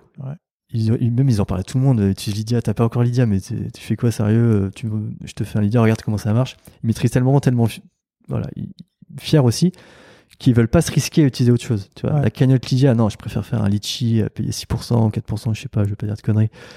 Euh, alors que Lydia c'était gratuit. Ouais. Et ils veulent pas se risquer euh, parce qu'ils ont peur de plus de sortir leur zone de confort de Lydia. Et donc quand j'ai entendu ça, pareil, dans, une interview, dans beaucoup d'interviews, attention, euh, guérilla, mais guérilla pas forcément intentionnelle. Alors on pourra en reparler aussi quand tu bosses sur du consumer. Tous les jours, j'ai des messages. Ça, je comprends pas. Ça, c'est trop bien. Ça, faut le faire mieux. Ça, c'est euh, faut arrêter. Enfin, tu vois, Ouais. On est tout le temps des potes de potes. Des, et Oui, donc même dans- on est on est on baigne dans le dans de- des feedbacks euh, et donc on, on a beaucoup de d'insights, de signaux faibles qui nous inspirent beaucoup. Nous chez Lydia, on, on se repose beaucoup sur des signaux faibles euh, qui vont nous inspirer. Euh, et du coup, je reviens sur sur ce que je disais. Donc quand j'ai entendu dire que les gens avaient voulaient peur de, faire telle ou telle chose, je me dis oh là, c'est la panique là parce qu'en fait nous on est all in sur euh, ok, on va faire plein d'autres choses. Le paiement entre amis c'est une verticale comme toutes les apps bancaires ont, tu vois, tu peux faire un virement sur ton app bancaire. C'est pas pour autant que c'est une app de, transfert, tu vois. Et donc ça m'a inquiété et c'est là où on a entrepris euh, des changements qui se devaient être brusques pour aussi euh, mettre beaucoup plus en lumière nos produits. C'est la V10. Euh, J'avais baptisé la V10 Bright to Light, mettre en lumière. Euh, J'aime bien donner des noms de code euh, à des projets, tu vois, pour aussi euh, em- embarquer des gens, inspirer aussi en interne. Et cette, cette V10, je l'avais présentée bon, plusieurs fois en interne et les, pourquoi. Et donc j'ai parlé de tout ça, en fait. Et les gens qui étaient réticents à toucher à autre chose, sur du long terme, ça devenait dangereux. Il fallait vite réagir parce qu'on n'avait pas une masse critique de l'user à l'époque. Mhm. On, on était, on pouvait encore changer les choses. Et donc aujourd'hui, si tu, regardes les chiffres, on a toujours 4000, autour de 4000, 5000 euh, sign-up par jour, donc d'inscription. Euh, d'ailleurs, on, sent qu'on a atteint euh, un palier, tu vois, où tout le monde a plus ou moins dans un écosystème précis à Lydia, tu vois. C'est plus dur maintenant. Mais sur les 4-5 000, en fait, il y en a, une plus gros, une majorité quand même, qui a un usage pas P2P, quoi. Enfin, pas, pas que P2P. C'est qu'est-ce qu'on entend par P2P C'est envoyer un. Utiliser Apple Pay, Google Pay pour dépenser, connecter sa banque, faire une cagnotte, faire une petite tirelire euh, pour mettre de côté. Le compte joint, le compte joint pour moi c'est le produit euh, rockstar qui doit demain euh, éclater le, dans- dans- sur le, au sein de tous les utilisateurs parce que c'est- ouvrir un compte joint aujourd'hui il y a plein de plein de contraintes, trop de formalités, surtout c'est un engagement fort. Aujourd'hui c'est en deux clics sur Lydia, tu peux mettre ton, ton partenaire, ton coloc, ou ta partenaire pardon, et tu et tu, mets de l'argent, tu as chacun une carte. Moi je suis un grand fan de ce produit-là et, je, cherche toujours des leviers pour euh, partie grosse sur comment faire que ce soit une évidence quoi, comme le paiement train aujourd'hui. Et euh, voilà, c'est un gros sujet. Euh, et donc euh, on a cette réticence en interne. Je, sais de revenir un peu dans ce que je disais, mais on, doit du coup faire attention à pas une fois que la masse critique est atteinte. Euh, le pivot, est, enfin le changement est très compliqué, tu vois. Et euh, justement, cette, cette V10, là, euh, j'entends des réticences euh, auprès de, près de l'équipe. Est-ce que tu, tu l'as quand même vraiment testé avec des utilisateurs et, euh, et quels ont été les retours? Et, et j'imagine surtout comment tu traites les retours qui sont là, genre bah je préfère avant parce que c'était plus simple. Mais dans le sens, genre je savais où étaient les choses, là ça a changé. Comment tu. Est-ce que tu l'as fait et comment tu. Comment... Parle en interne ou en externe? Les deux Alors, ouais. Surtout en externe en fait, parce qu'en interne, t'as quand même la vision Ouais, business. mais internet c'est intéressant quand même l'interne, hein, parce que euh, franchement c'est pas facile. Hein. Ouais. Euh, Il y a des gens qui comprennent, qui comprennent vraiment, mais c'est normal, tu vois aussi, mais il faut leur expliquer. Donc beaucoup de prises de parole sur Slack, expliquer ses choix, beaucoup de de- d'interventions aussi. euh, J'en fais pas assez d'ailleurs, on n'en fait pas assez, mais expliquer nos choix. Donc j'interviens beaucoup dans des meetings, pas, pas forcément ponctuels, mais genre euh, le dernier que j'ai fait c'était avec toute l'équipe opération, donc quand même 40 euh, moins personnes euh, où je, je, j'explique tous les projets Q3 Q4 et pourquoi on les fait. Et en fait, il faut, une fois que tu expliques, ça passe. C'est, c'est, c'est, mieux. Donc en interne, c'est facile d'expliquer. Voilà. Ouais. Mais j'insiste parce que c'est, c'est, c'est quand même un gros sujet. En Ça tout cas. reste- ça reste Et il y a des conflits et chez, chez, euh, chez Lydia, on a tous la, la même, on a, on a la même direction, on sait ce qu'on veut faire.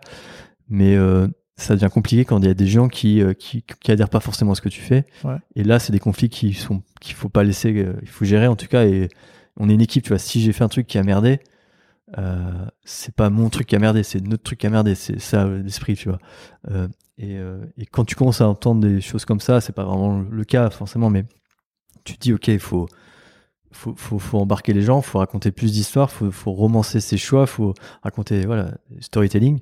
Et donc euh, ça en interne, c'est un gros morceau. Et en externe, en externe, euh, il n'y a pas vraiment de solution. Tu vois, la communication, on n'est pas des as de la com, on n'en fait jamais. D'ailleurs, c'est pour ça qu'on on fait, on est, on est, on est, on est, on n'est pas très euh, voilà euh, friand de ça. Et donc on, on, a des newsletters, on a des, des... Mais ce que je veux dire, c'est même avant de sortir cette app-là, est-ce que, Ah, ok, est-ce avant, que- est-ce que, est-ce que, ouais, est-ce que quand Ouais. tu fais des maquettes et tout, tu vas quand même les faire tester? Ouais, bien sûr, bien sûr. Les grosses refontes, les majeures, les deux dont tu parlais dans, ma, dans mon expérience là, à certaines périodes, là, je fais venir du monde quand même. Ouais. J'ai notamment fait venir. euh, euh, je me souviens à l'époque David qui a fait ce design crew aussi, Qui est passé dans le podcast. qui est euh, David Champagne? Ah non, pardon. Ouais, tu confonds, je pense. David qui, qui, qui malheureusement est resté qu'un moins d'un an chez IA parce que son rêve était d'aller à New York, du coup il a quitté peu- assez rapidement, mais euh, lui était venu tester euh, et je pense que c'est encore une... j'en parle parce qu'en fait il est venu tester et je l'ai recruté après, tu vois, euh, si c'est marrant, c'est un peu la même histoire que tout à l'heure.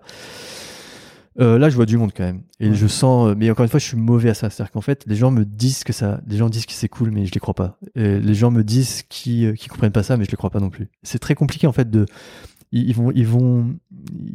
C'est le travail de réinterprétation. Je les crois parfois. Enfin, je, je dis, je dis pas qu'ils disent des conneries, tu vois. Mais au fond de moi, je me dis, je peux pas foncer en fait. Je dois, je dois, je dois creuser ce qu'ils ont dit et dire, ok, il a voulu dire ça ou là j'ai un- une part de risque aussi parce que faut pas que je fasse ce que les gens demandent. Encore une fois, ça revient au créer des, des- des besoins dont les gens n'expriment pas le besoin, créer des choses, pardon. Et donc, euh, donc, je suis pas très bon à ça. On n'est pas très bon à ça et donc on, on se fie beaucoup à l'entourage, à l'interne. Euh, et, euh, et on se prend pas plus la tête que ça parce que franchement, il y a, on- n'était pas en train non plus de, de, de, de, de faire un pivot, tu vas se dire? Ouais. On dans- change pas de produit. J'ai ouais. pas d'exemple de d'app qui ont fait des pivots, mais il y en a plein. Tu vois, j'aurais proposé un autre service radicalement. Ouais. C'est comme si on passait de paiement entre amis à finalement tu pourras booker des voitures. quoi. J'exagère peut-être, mais ça n'existe pas ce genre de pivot. Mais euh, on n'était pas là-dedans, donc on, on, assez serein et euh, confiant et beaucoup de confiance, c'est vrai, parfois trop, mais c'est important d'avoir aussi d'être confiance sur ses intuitions et d'y aller quoi. Et euh, justement, avec maintenant les, deux années de recul sur cette, euh, sur cette nouvelle version, sur la V10, qu'est-ce que tu estimes avoir. Enfin, qu'est-ce que tu estimes que vous avez bien fait et qu'est-ce que vous avez mal fait ou que vous auriez pu mieux faire? Alors euh, ouais, on, a, on aurait pu mieux faire parce qu'on a fait la V11 après, Ah. qui est la version du coup aujourd'hui euh, qui est en, qui est en prod aujourd'hui, qui continue d'évoluer. Et la V10, euh, l'idée c'était vraiment de ce qui a marché en fait. C'est difficile de, de, de, de la critiquer entre guillemets parce que le paiement entre amis, ça continuait à, à grimper, grimper, grimper. Ça n'a Ouais. pas eu d'impact. Alors moi je m'attendais, à- on avait retiré le payer demande, on avait Attends, je me souviens, c'est fou, il y a tellement. Euh, on est passé du full screen bleu Ouais. à, euh, à une appli où tu avais tes comptes. Et en bas, au-dessus de la table barre, tu avais un floating button payé demandé. Donc tu avais comme tes payés demandés, mais tu n'avais plus un pas dans le paiement entre amis. Et donc là, c'était un des changements. Quand on a appuyé sur le bouton, je me souviens avec Antoine, le cofondateur, on était là, on appuie vraiment. Genre, vraiment, c'était un, des, basculements les plus importants qu'on ait fait, je pense. On killait cette- ce, qu'on appelait l'océan bleu, le, le, le, le- le- le- le- la vue Lydia, euh, vraiment qui a fait aussi le succès du paiement amis. Et on s'est dit vraiment, on fait vraiment, il faut y aller. On, on- Vous avez même pas voulu le faire en sorte d'AB test et le... on a fait, on a fait progressivement. Ouais. On a fait progressivement. euh, en fait, on a, on avait déjà, euh, on, avait basculé. euh, on était toujours sur l'univers full bleu, payé demandé, mais on avait, on commençait petit à petit à mettre les comptes en lumière, certaines briques, et en fait, sans trop s'en rendre compte, les gens, ils, ils voyaient, enfin, petit à petit, je pense, que ça permettait de, ouais, d'y aller petit à petit, quoi, Ouais. de pas être trop violent. Euh, et donc, je peux pas rentrer en détail parce que sans visuel, c'est compliqué là, mais euh, là, on fait un gros changement. Déjà, on passe sur un univers où euh, tu as un dépli beaucoup plus. Euh, des, t'as, des, t'as les marqueurs de la banque traditionnelle. C'est-à-dire Mm. qu'en fait, l'objectif de la V10 pour moi, c'était Bright to Light, le vrai Lydia, c'était mettre les marqueurs de la- du service bancaire. Et, et donc, mettre en retrait le paiement entre amis. Donc, comme je disais, difficile de critiquer parce que ça continuait. Il y avait pas de. Je m'attendais à une baisse, tu vois, ou de. Beaucoup de bashing de mauvais ratings. Franchement, il n'y en a pas eu. Ouais, franchement, il y a des rageurs sur Twitter qui dégomment ton UX, qui disent que Lydia c'était mieux avant, qu'on comprend pas pourquoi ils font tout ça. En fait, si on fait pas ça, bah on meurt. voilà, bon, ça je réponds pas, tu vois. Enfin, on meurt, c'est pas le mot, mais on ferme. Oui, Voilà. euh, l'entreprise meurt. Ouais, c'est ça. On, ou alors on, devient tout mou, quoi. On- C'est plus très intéressant. on- et on se fait racheter par un. Encore une fois, les gens ne voudraient pas qu'on se fasse racheter par une banque ou un géant américain. Donc, euh, faut pas nous critiquer si on fait d'autres choses, tu vois. Mais bon, je réponds pas à tout ça. Et euh, du coup, ça se passe bien. Et du coup, on met en lumière le- la table 1, c'est compte. Table 2, c'est carte. Table 3, c'est IBAN, tu vois. Compte, carte, IBAN. OK. Ah ouais. Donc, même si les gens en croquent pas, je leur, je leur dis que, OK, nous, c'est ça maintenant. Hmm. Donc, les gens n'adhèrent pas forcément. Tu as peut-être, euh, je sais pas, un, entre 1 et 10% des, des- personnes qui vont aller créer l'ARCAT, qui vont, qui vont consulter l'IBAN, qui vont l'activer. Du coup, tu vas avoir un profil vérifié pour avoir ton IBAN, donc il, se vérifie plus facilement. Il y a quand même des bons chiffres. Et donc, c'est que du plus. Donc, en fait, on peut, et on part du principe que, OK, on a fait cette démarche. Maintenant, on continue, on continue, on continue. Il n'y a pas de, on, on regrette rien, entre guillemets, euh, sur ces grosses refontes. Et euh, on, ce qu'on regrette, c'est de ne pas avoir, euh, que ça n'a pas marché assez. C'est-à-dire qu'on a, on n'avait pas, on avait, on n'avait pas assez d'adoption à nos nouveaux produits. Et donc, on a fait la V12, euh, la V11, pardon, je me calme, la V- la V12. on en- C'est déjà dans, dans la prochaine. même pas en fait, on parle même pas de V12 encore. Mais euh, ouais, on, on essaye de pas trop quand même en avoir. hein. Le- mon but c'est de, moi en tant que si, mon rôle c'est de qu'on n'ait pas de, de refonte majeure tous les deux ans ou les un an. L'idéal c'est c'est quand on a vraiment des gros challenges, des gros, des enjeux aussi de société qui changent, des, ré- des réglementations. On Mm. peut faire ça, on doit faire ça. Ça a beaucoup changé avec le, le prêt par exemple, avec la CPR qui a qui a changé les règles. On a dû euh, changer notre produit.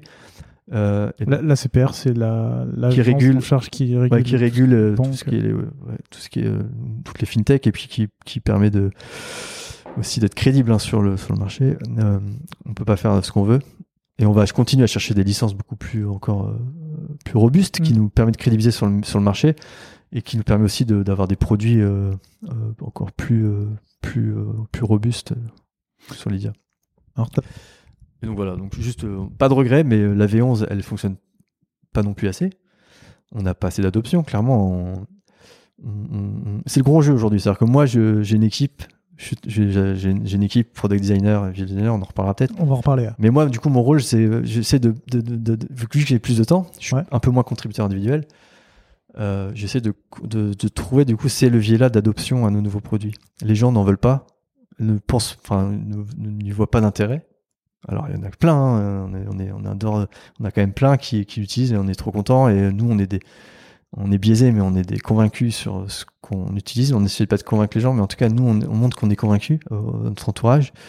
Euh, et donc, on, en a plein, mais on a, on a, c'est ça le net challenge, c'est de, convertir cette masse utilisateur. Ah ouais, dépenser avec Lydia, c'est, une évidence.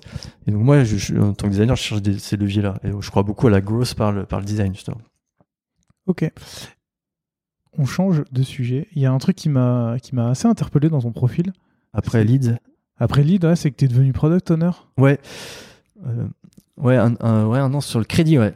Alors là, c'était un souhait de ma part de, de voir un autre prisme du, du produit. Ok. Donc, euh, euh, donc là, j'avais recruté un product designer à l'époque, qui du coup, euh, un ou deux, je sais plus à cette époque-là combien il y en avait. Euh, et là, moi, je voulais en fait, euh, moi, j'étais j'ai toujours été très produit, hein, comme tu as compris. Mhm. Du coup, j'ai recruté en brain visual très tôt pour euh, me concentrer, avoir, assurer le rôle de, de PM sur justement sur sur beaucoup de produits. Et euh, c'est ça qui m'intéressait, c'était la stratégie, c'était euh, comment comment faire évoluer le, le- le- comprendre un peu le- l'enjeu aussi de, de, de société, bah, on- on- plonger là-dedans, comment comment je peux changer faire changer les choses et surtout suivre le produit et euh, être responsable de, de sa qualité, de, de, son fonctionnement. Et donc j'ai demandé en fait à, c'est aussi ça s'est fait aussi parce qu'il y avait y avait avait personne. Mais tu vois c'était une opportunité pour moi et euh, et du coup pendant un an j'ai assuré le rôle de producteur sur le crédit. Donc on venait de lancer le prêt express 100 euros, 3000 euros euh, et on lançait un nouveau produit qui s'appelle la ligne de crédit qui permet d'avoir un compte de 3000 euros. Tu peux dès que tu tu peux dépenser avec ta carte Lydia, qui est un crédit renouvelable en fait tu peux dépenser et tu es automatiquement prélevé des mensualités. Et donc, c'est, euh, voilà, enfin, on connaît le crédit renouvelable. Donc, quand tu rembourses, ce que tu as remboursé, tu peux déjà le redépenser en crédit. Ok. C'est aussi un cercle, attention, vicieux. Et c'est un gros challenge en tant que PO de aussi prévenir les gens. Donc, quand tu es en, PO, tu as un autre, euh, t'as un autre sc- scope qui s'élargit beaucoup. Aujourd'hui, product designer, PO chez Lydia, ils ont, ils ont, ils sont, ils font du produit. Il y a juste, selon la phase du projet, ils vont se renvoyer la balle. C'est-à-dire qu'un. PO va être beaucoup plus présent sur la phase de spec, tech, pro- le- sur la conception des Jira, par exemple, où il va être beaucoup plus rigoureux sur rien oublier, pas de trou dans la raquette. Là où le designer produit, il va prendre beaucoup plus le relais sur la solution au problème, comment on crée de la, la, la- la tractivité sur le produit, comment on crée de la performance, l'understanding, donc on fait en sorte que tous les funnels, il n'y ait pas de drop, et comment on fait en sorte qu'il y ait de l'awareness, donc que, que la fonctionnalité elle soit bien au bon endroit dans l'app et qu'elle soit utilisée. Là, le designer est, beaucoup plus présent. En amont, on peut penser, c'est un peu les deux. C'est-à-dire PO pour les designers sont très force de proposition. Ils vont être très sensibles à ce qui se fait. Ils vont beaucoup tester, regarder ce qui se passe autour et dire ça, il faudrait faire ça, ça, il faudrait changer ça. Ils regardent beaucoup leurs metrics après la release d'un feature. Donc, ils sont sur amplitude et ça déclenche des idées. Et donc, PO pour les designers émet beaucoup d'idées. Et après, euh, sur la phase de dev, le suivi, euh, là, c'est davantage le, le PO quand même qui, qui, qui, qui, beaucoup avec le dev, mais le designer est il se met à côté quoi. Moi Mm. je les vois souvent, ils sont en bas au troisième et ils sont à côté des devs iOS Android. Ça permet de donner une autre dimension, une autre dimension à, à ta feature parce qu'ils vont chercher les détails, ils vont chercher l'extra mile, la, dernière- la gesture, l'interaction qu'on ajoute au dernier moment qui en fait fait toute la différence. Et donc ils sont très présents et en fait, genre, enfin, ils doivent être présents sur ces phases-là aussi. Et donc ouais, je suis PO sur euh, sur le crédit, mais euh, euh, je, je c'est un autre. euh, je voulais vraiment voir cette.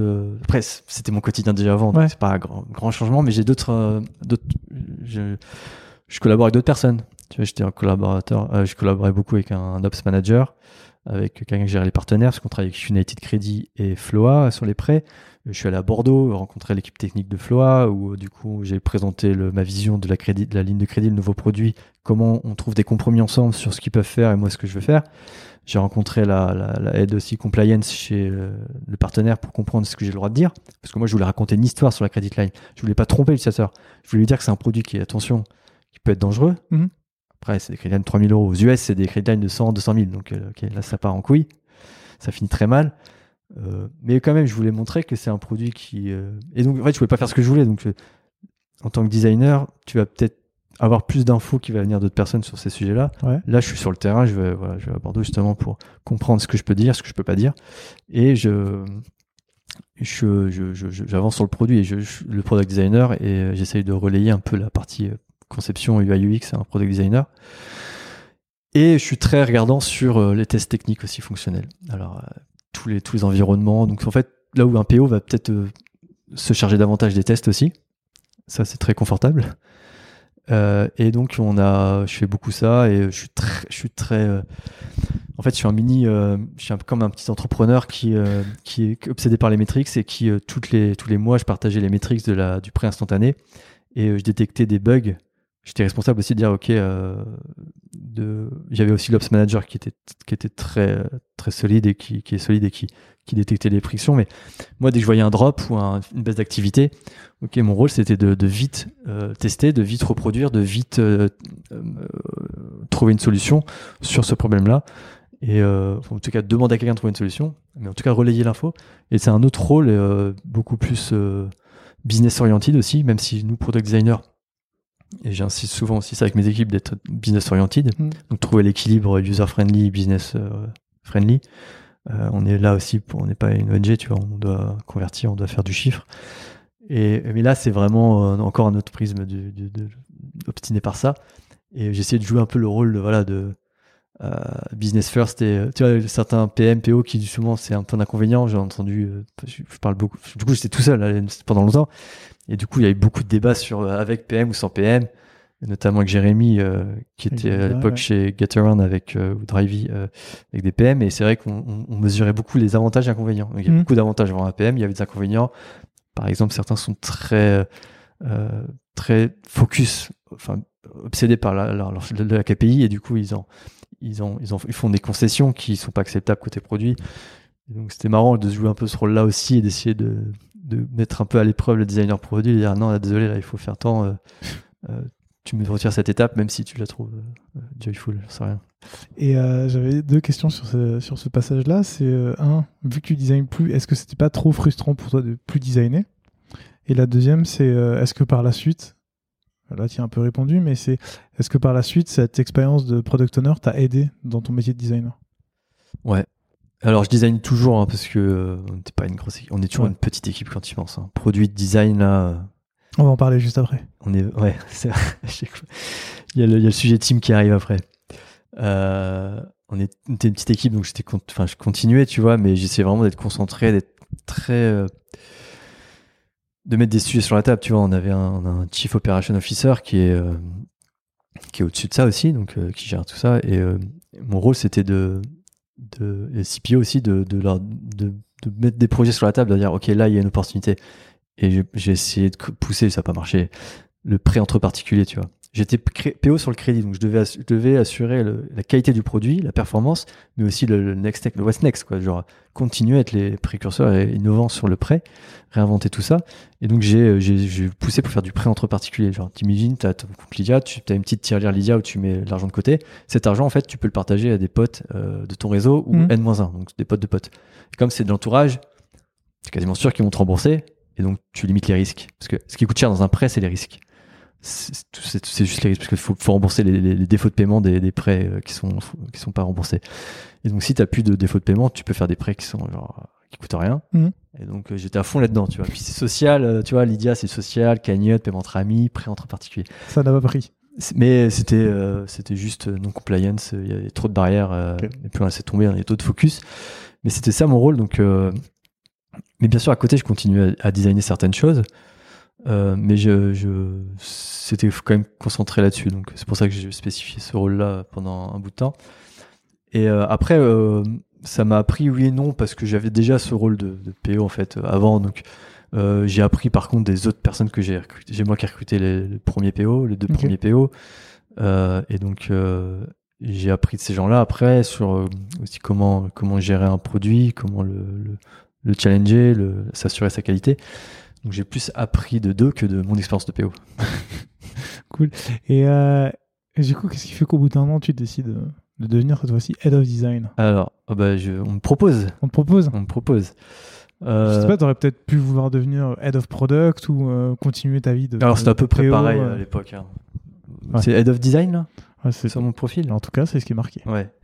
Ouais, parce qu'il faut pas tout. euh, faut, on est- là, on commence à t'organiser chez Lydia. Ouais. tu vois, on a les rôles, euh, tu choisis plus. Enfin, euh, mais clairement, j'étais que sur du produit. Après, le, le design, c'est, de la conception. Donc, c'est du.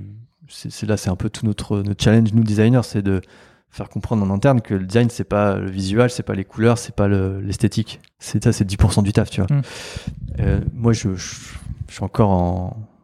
c'est mon rôle en interne, de, de- même si c'est une part d'ego, on va de gens avec les gens aussi aient conscience de ce que je fais et pas que quand on vient de voir, dit alors euh, le logo il a pas changé depuis longtemps. ah ouais. Bah viens voir ici, on va prendre un café tous les deux. et là, juste tu prends une petite, euh, petite dose d'ego, tu dis tout ce que tu fais. Mais c'est pas que ça, c'est euh, c'est montrer que l'enjeu du design dans la, dans la, dans la façon de concevoir user-centric, euh, etc., etc. On connaît, on a déjà parlé, euh, on connaît le sujet. Donc il y a, y a ça, mais c'est euh, à l'époque je fais beaucoup de produits, donc head of product. c'est marrant que tu dis ça parce qu'on m'avait proposé justement. Ouais. En fait, je fais, soit je prenais la tête du design chez Lydia, Ouais. et donc tout ce qui va avec. On, je décris pas, hein, donc vis- visual, product design, X-writing, Tout ce dont on va parler ensuite. voilà. Euh, soit en fait, on, m'a- on- je me souviens, on m'a- proposé de soit d'être head of product sur une verticale. D'accord. Pas tout le, pas de VP product, mais euh, head of product sur, par exemple, euh, le social. Ok.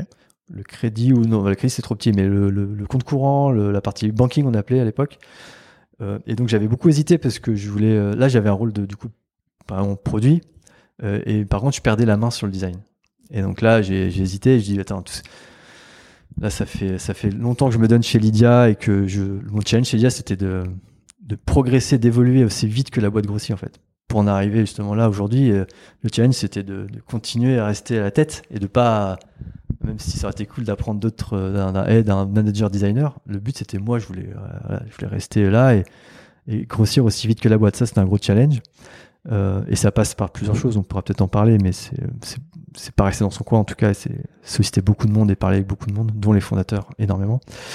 Euh, et, euh, et donc là, je décide quand même de prendre le rôle de head of design. Ça, je trouve que ça claquait pas mal. Mais bon, surtout, je voulais, je voulais monter l'équipe. Ça venait avec le recrutement. Il fallait que je recrute 5-6 personnes en 6 mois. Ça allait très vite.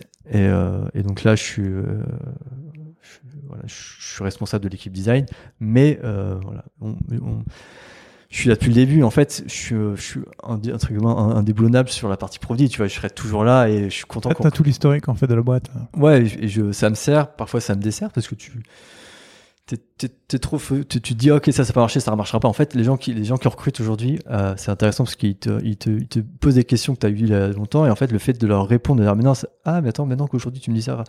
Ils nous challenge et en fait peut-être que ça marche aujourd'hui. Donc on, c'est intéressant de recruter d'avoir des nouvelles personnes. Euh, et, euh, et, donc euh, voilà c'était le choix que j'ai fait. Mais ok vas-y je te laisse continuer après. Non non vas-y vas-y. Non non parce qu'en fait du coup on a on, j'étais head of design pendant un an Ouais. Euh, je sais pas si j'ai précisé des choses, tu voulais parler dans ce rôle-là? Je voudrais parler de ton équipe et de tout ça, mais euh, peut-être que tu as des choses à. Non, bah du coup, parce que ça a bougé aussi dernièrement, là, donc je pourrais en parler. On en euh, parlera à la fin. C'est pas updaté sur LinkedIn. Ah bah oui, non, mais c'est pour ça, mais c'est pour ça, il y a la question de la fin. T'inquiète. Euh, du coup, concernant ton équipe, aujourd'hui, vous êtes combien? On est 8 en design. Ok, en, pur design, c'est product designer ou... On a tous les, tous les rôles. on a tous les rôles, donc on a visual designer, ouais. product designer et UX writer et moi du coup en, qui supervise l'équipe et qui challenge l'équipe qui est euh, relativement junior quand même. D'accord. Euh, euh, donc moi je suis très présent pour les leur, leur, leur partager mon expérience et surtout leur montrer les valeurs de l'idéal et qu'est-ce qu'on cherche à faire. Et, donc je, je, gère cette équipe mais toujours en étant contributeur individuel sur la growth notamment et les revamp les pardon revamp les, les, refontes majeures ouais. de l'app c'est moi qui les, les mène souvent et qui les met sur la table et je suis actif là-dessus. Mais l'équipe, ouais, 8 personnes et euh, donc 3 visual designers. Ouais. 3 product designers. Ouais. Et euh, une X-Writer. Qui, du coup, euh, donc c'est une, une petite équipe qui était censée de grossir là, mais avant la crise.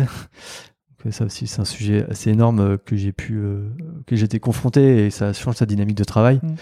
Mm. donc beaucoup de 3-4 postes gelés. jusqu'à, voilà, en tout cas, je, pourrais les recruter aujourd'hui, c'est-à-dire qu'on stoppe pas les recrutements, mais il faut vraiment que ce soit essentiel. Donc aujourd'hui, je me dis, ok, non, je mets de côté le recrutement.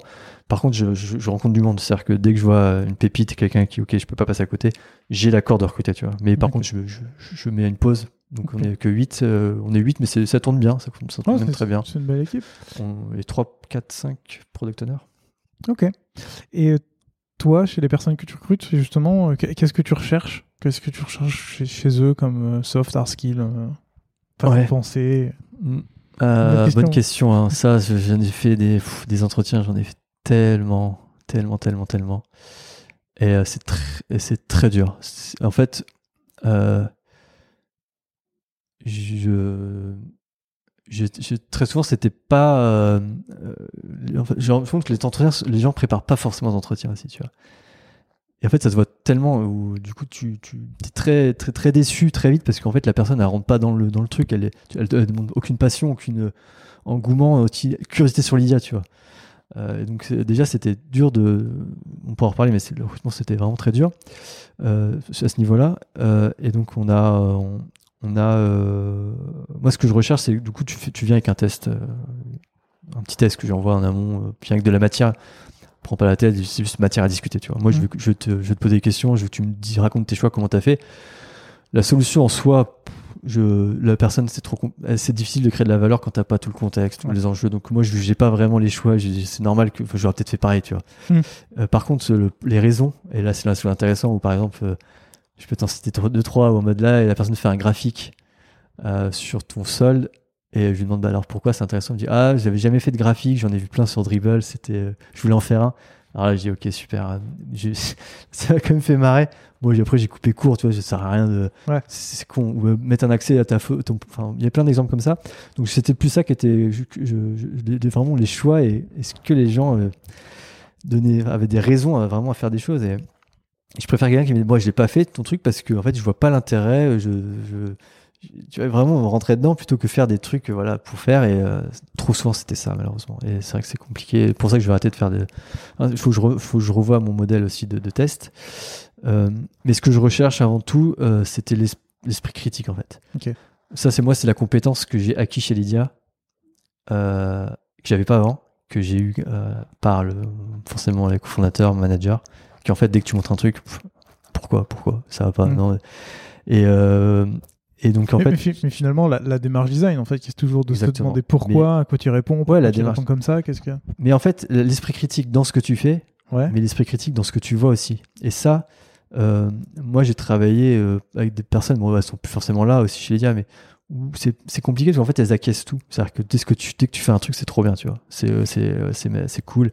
Et en fait, moi non, bah je peux pas, c'est pas- possible. Ce que j'ai fait, c'est pas c'est impossible que ça soit trop bien, tu vois. Mm. Euh, ça sort de ma tête, euh, j'ai pas cette prétention là, tu vois. C'est sûr qu'il y a des couilles, quoi.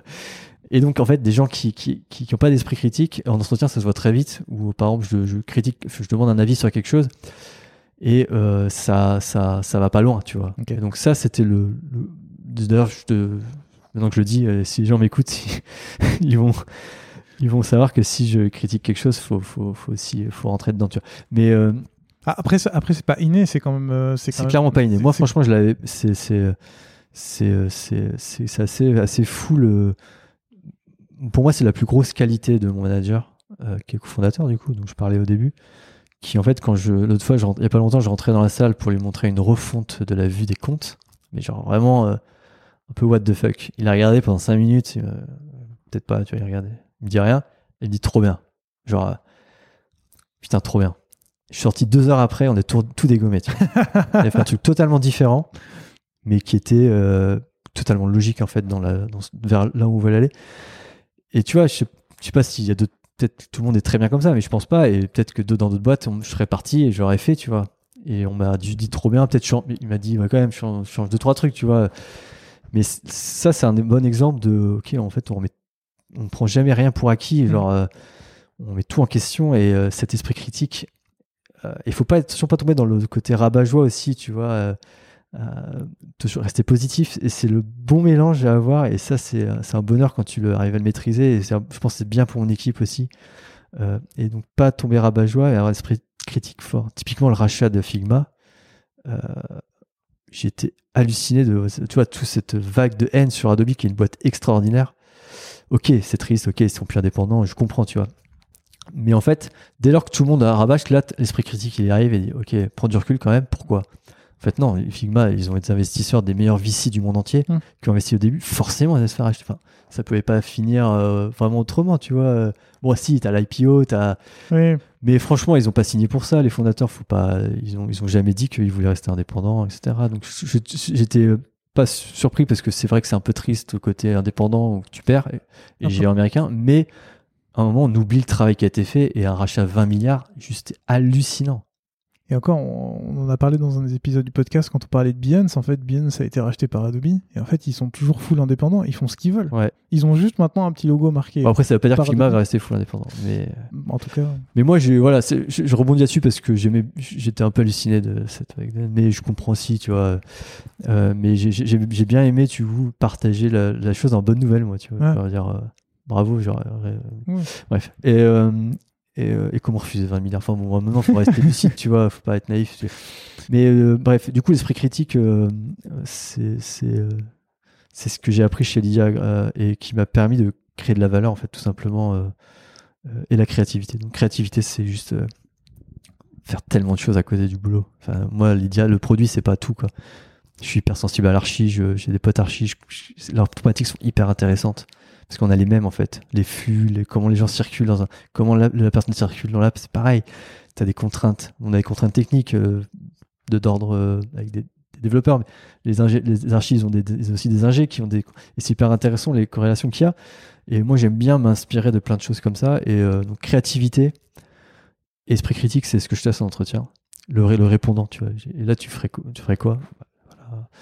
Euh, Un des deux tests, d'ailleurs, c'est euh, from scratch. Genre, je veux juste euh, deux, trois concepts sur un Mm. sujet. Je, je m'en fous de la forme, tu fais ce que tu veux. Euh, et donc euh, là, c'est intéressant de voir aussi la créativité. Et c'est d'ailleurs ce qu'apprend l'école de design, parce qu'on parle pas trop du parcours, mais l'école de design, ça m'a pas appris mon métier d'aujourd'hui, clairement pas. Ce que ça m'a appris, par contre, c'est d'être ouvert, des, curieux et ouvert d'esprit et créatif. Créatif, c'est de trouver des idées vite, un compromis vite. Et ça, c'est grâce au projet fucked up qu'on fait à l'école. C'est-à-dire que j'ai fait des trucs, t'as pas idée. Ça veut rien dire, mais ça voulait. c'est- On partait tellement loin qu'en fait, on a développé un truc. t'as un exemple? Pff, ouais, on a fait des, euh, on, on faisait beaucoup de, de, de- de trucs IHM, donc interaction de machine, et donc on a, on devait développer des modules interactifs Euh, et donc, on avait fait avec un pote, euh, bah, Jérémy, justement, un super pote qui design crew. On avait fait une map monde qui tourne, euh, il tourne en fonction des interactions que tu mets, que tu as dans, dans un gant, en fait. Tu, tu, tu, tu vois, ouais, j'ai même pas envie de donner plus de détails tellement ça veut rien dire, et ça, ça sert à rien. Mais ce truc, on a passé une semaine à, à, à cerveau en ébullition pour pondre ce truc qui sert à rien. Mais cette ébullition qu'on a eue, en fait, aujourd'hui, ça nous, ça- je pense que ça nous sert vraiment à, créer de la valeur, à être créatif. Et donc, euh, c'est des, des deux sujets que je fais en, en entretien principalement. Ok. Si, si on rentre maintenant un peu plus dans le détail de ton équipe, euh, on on en a pas trop parlé. Comment, comment vous êtes organisé? Je sais que là, tu m'as montré, vous êtes, euh, vous êtes sur le même plateau, euh, le produit. Est-ce que vous travaillez en squad? Est-ce que vous travaillez en studio? Ouais. En fait, chaque designer va un petit peu sur euh, un nouveau projet à chaque fois. Que, comment Alors avant c'était ça, ouais, on a, on était peu nombreux. Là, là, je commence à avoir une équipe qui, qui, qui, qui est su- suffisamment euh, costaud pour avoir, pour avoir, pour que les gens aient des focus, tu vois. Ok. Euh, mais c'était pas le cas avant. Euh, tu, tu jonglais d'un truc à l'autre, c'était assez hallucinant. Mais euh, c'était cool aussi. On a du coup, on, a des squads, ouais, on a des squads techniques en fait aujourd'hui. Ok. Euh, bon, si, je, si je la fais vite, l'objectif c'est d'avoir des tribes vraiment. la- on connaît, tu vois, avoir des, des, des, des, des feature teams avec dans une team un iOS, un Android, un back, un ops, un product designer, un PO, un data analyst, un UX-writer, vas-y, un visual designer tant qu'on y est. La totale. Ça, c'est le royal. Clairement, on n'a pas l'argent. Par contre, du coup, aujourd'hui, on a des squads techniques. Donc, que de, composés de, de T- des fameux TPM dont je parlais, des ops, des iOS, Android, backend. Et euh, ils sont managés par un squad manager. Et nous, en fait, produit et design, on est comme une, euh, on est un, comme une agence, en fait, où on crée des produits et on les livre à des squads techniques qui ont, eux, des focus. Eux, ils ont des, vraiment des, des focus euh, liés, les comptes, Ok. paiement, investissement. Et nous, en fait, on crée des, des produits, on les spec, on les, on les livre au squad manager qui est, le squad manager diffuse le produit et assure le, le- le- voilà, l'orchestre, orchestre tout le développement du produit. Et donc, on a, on n'a pas, on est, on, on- c'est comme ça qu'on fonctionne aujourd'hui. Par contre, on, on ambitionne, euh, on a quand même maintenant, vu qu'on est une grosse équipe, je disais, euh, typiquement, trois product designers dans mon équipe, ils ont chacun un, scope de l'API. Ils ont, par exemple, il y en a un qui est sur toute la partie carte et paiement. Donc, tout ce qui va être historique, commande de carte, activation de la carte, renouvellement de la carte, custom de la carte, activation d'Apple Pay, euh, tout ce qui va être autour du paiement, donc aussi du virement, transfert.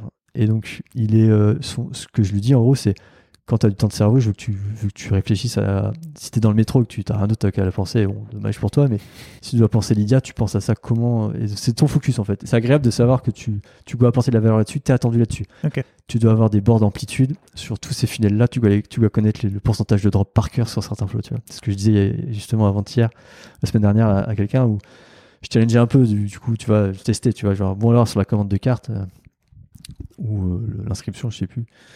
Euh, et j'ai senti qu'en fait, le tracking n'était pas suffisamment rigoureux parce qu'on on a des drops monstrueux sur certaines étapes qui sont pas assez considérées aujourd'hui.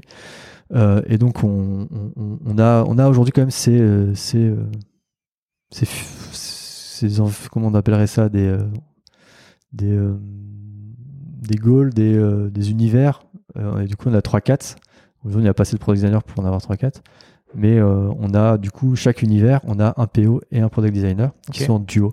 Qui sont, l'idée c'est qu'ils soient tout le temps ensemble, qui se challenge beaucoup. Donc ils- le challenge c'est aussi qu'ils ne deviennent pas trop potes, tu vois. Pas genre, euh, tu sais ce que je veux dire, genre c'est le fameux jaquesse tout. Donc euh, le risque c'est que t'as- euh, Ouais. ils s'entendent tellement bien que ok dès que tu proposes un truc, bah oui c'est trop bien et toi, bah, ah oui c'est trop bien ce que tu as Ouais. fait. Donc il y a aussi le côté attention, faut qu'ils faut qu'ils se challenge. Et donc c'est- mais aujourd'hui c'est comme ça. Donc PO product designer c'est des duos. Et ils, sont responsables, ils sont co-owners de vraiment de- de- des features et du succès des features. Et après, voilà, il y a. C'est tout quoi.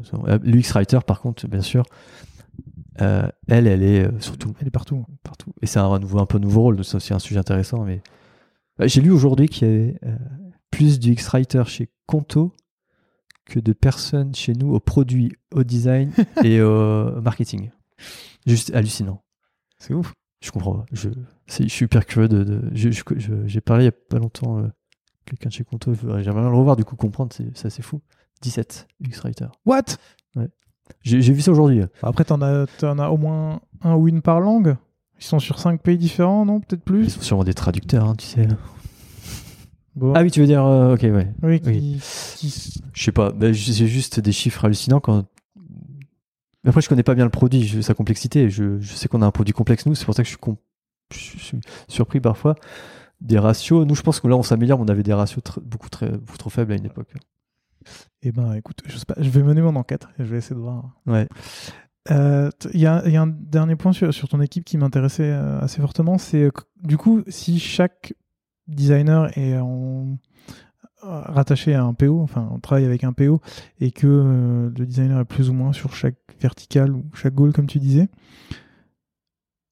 Comment tu crées une cohésion d'équipe? Comment tu crées? Est-ce que tu as mis des- en place des rituels pour que ton équipe elle garde bah, une plateforme Ouais. cohérente On n'a pas euh, trop cette problématique parce qu'on est tellement peu nombreux finalement, on est tous à côté.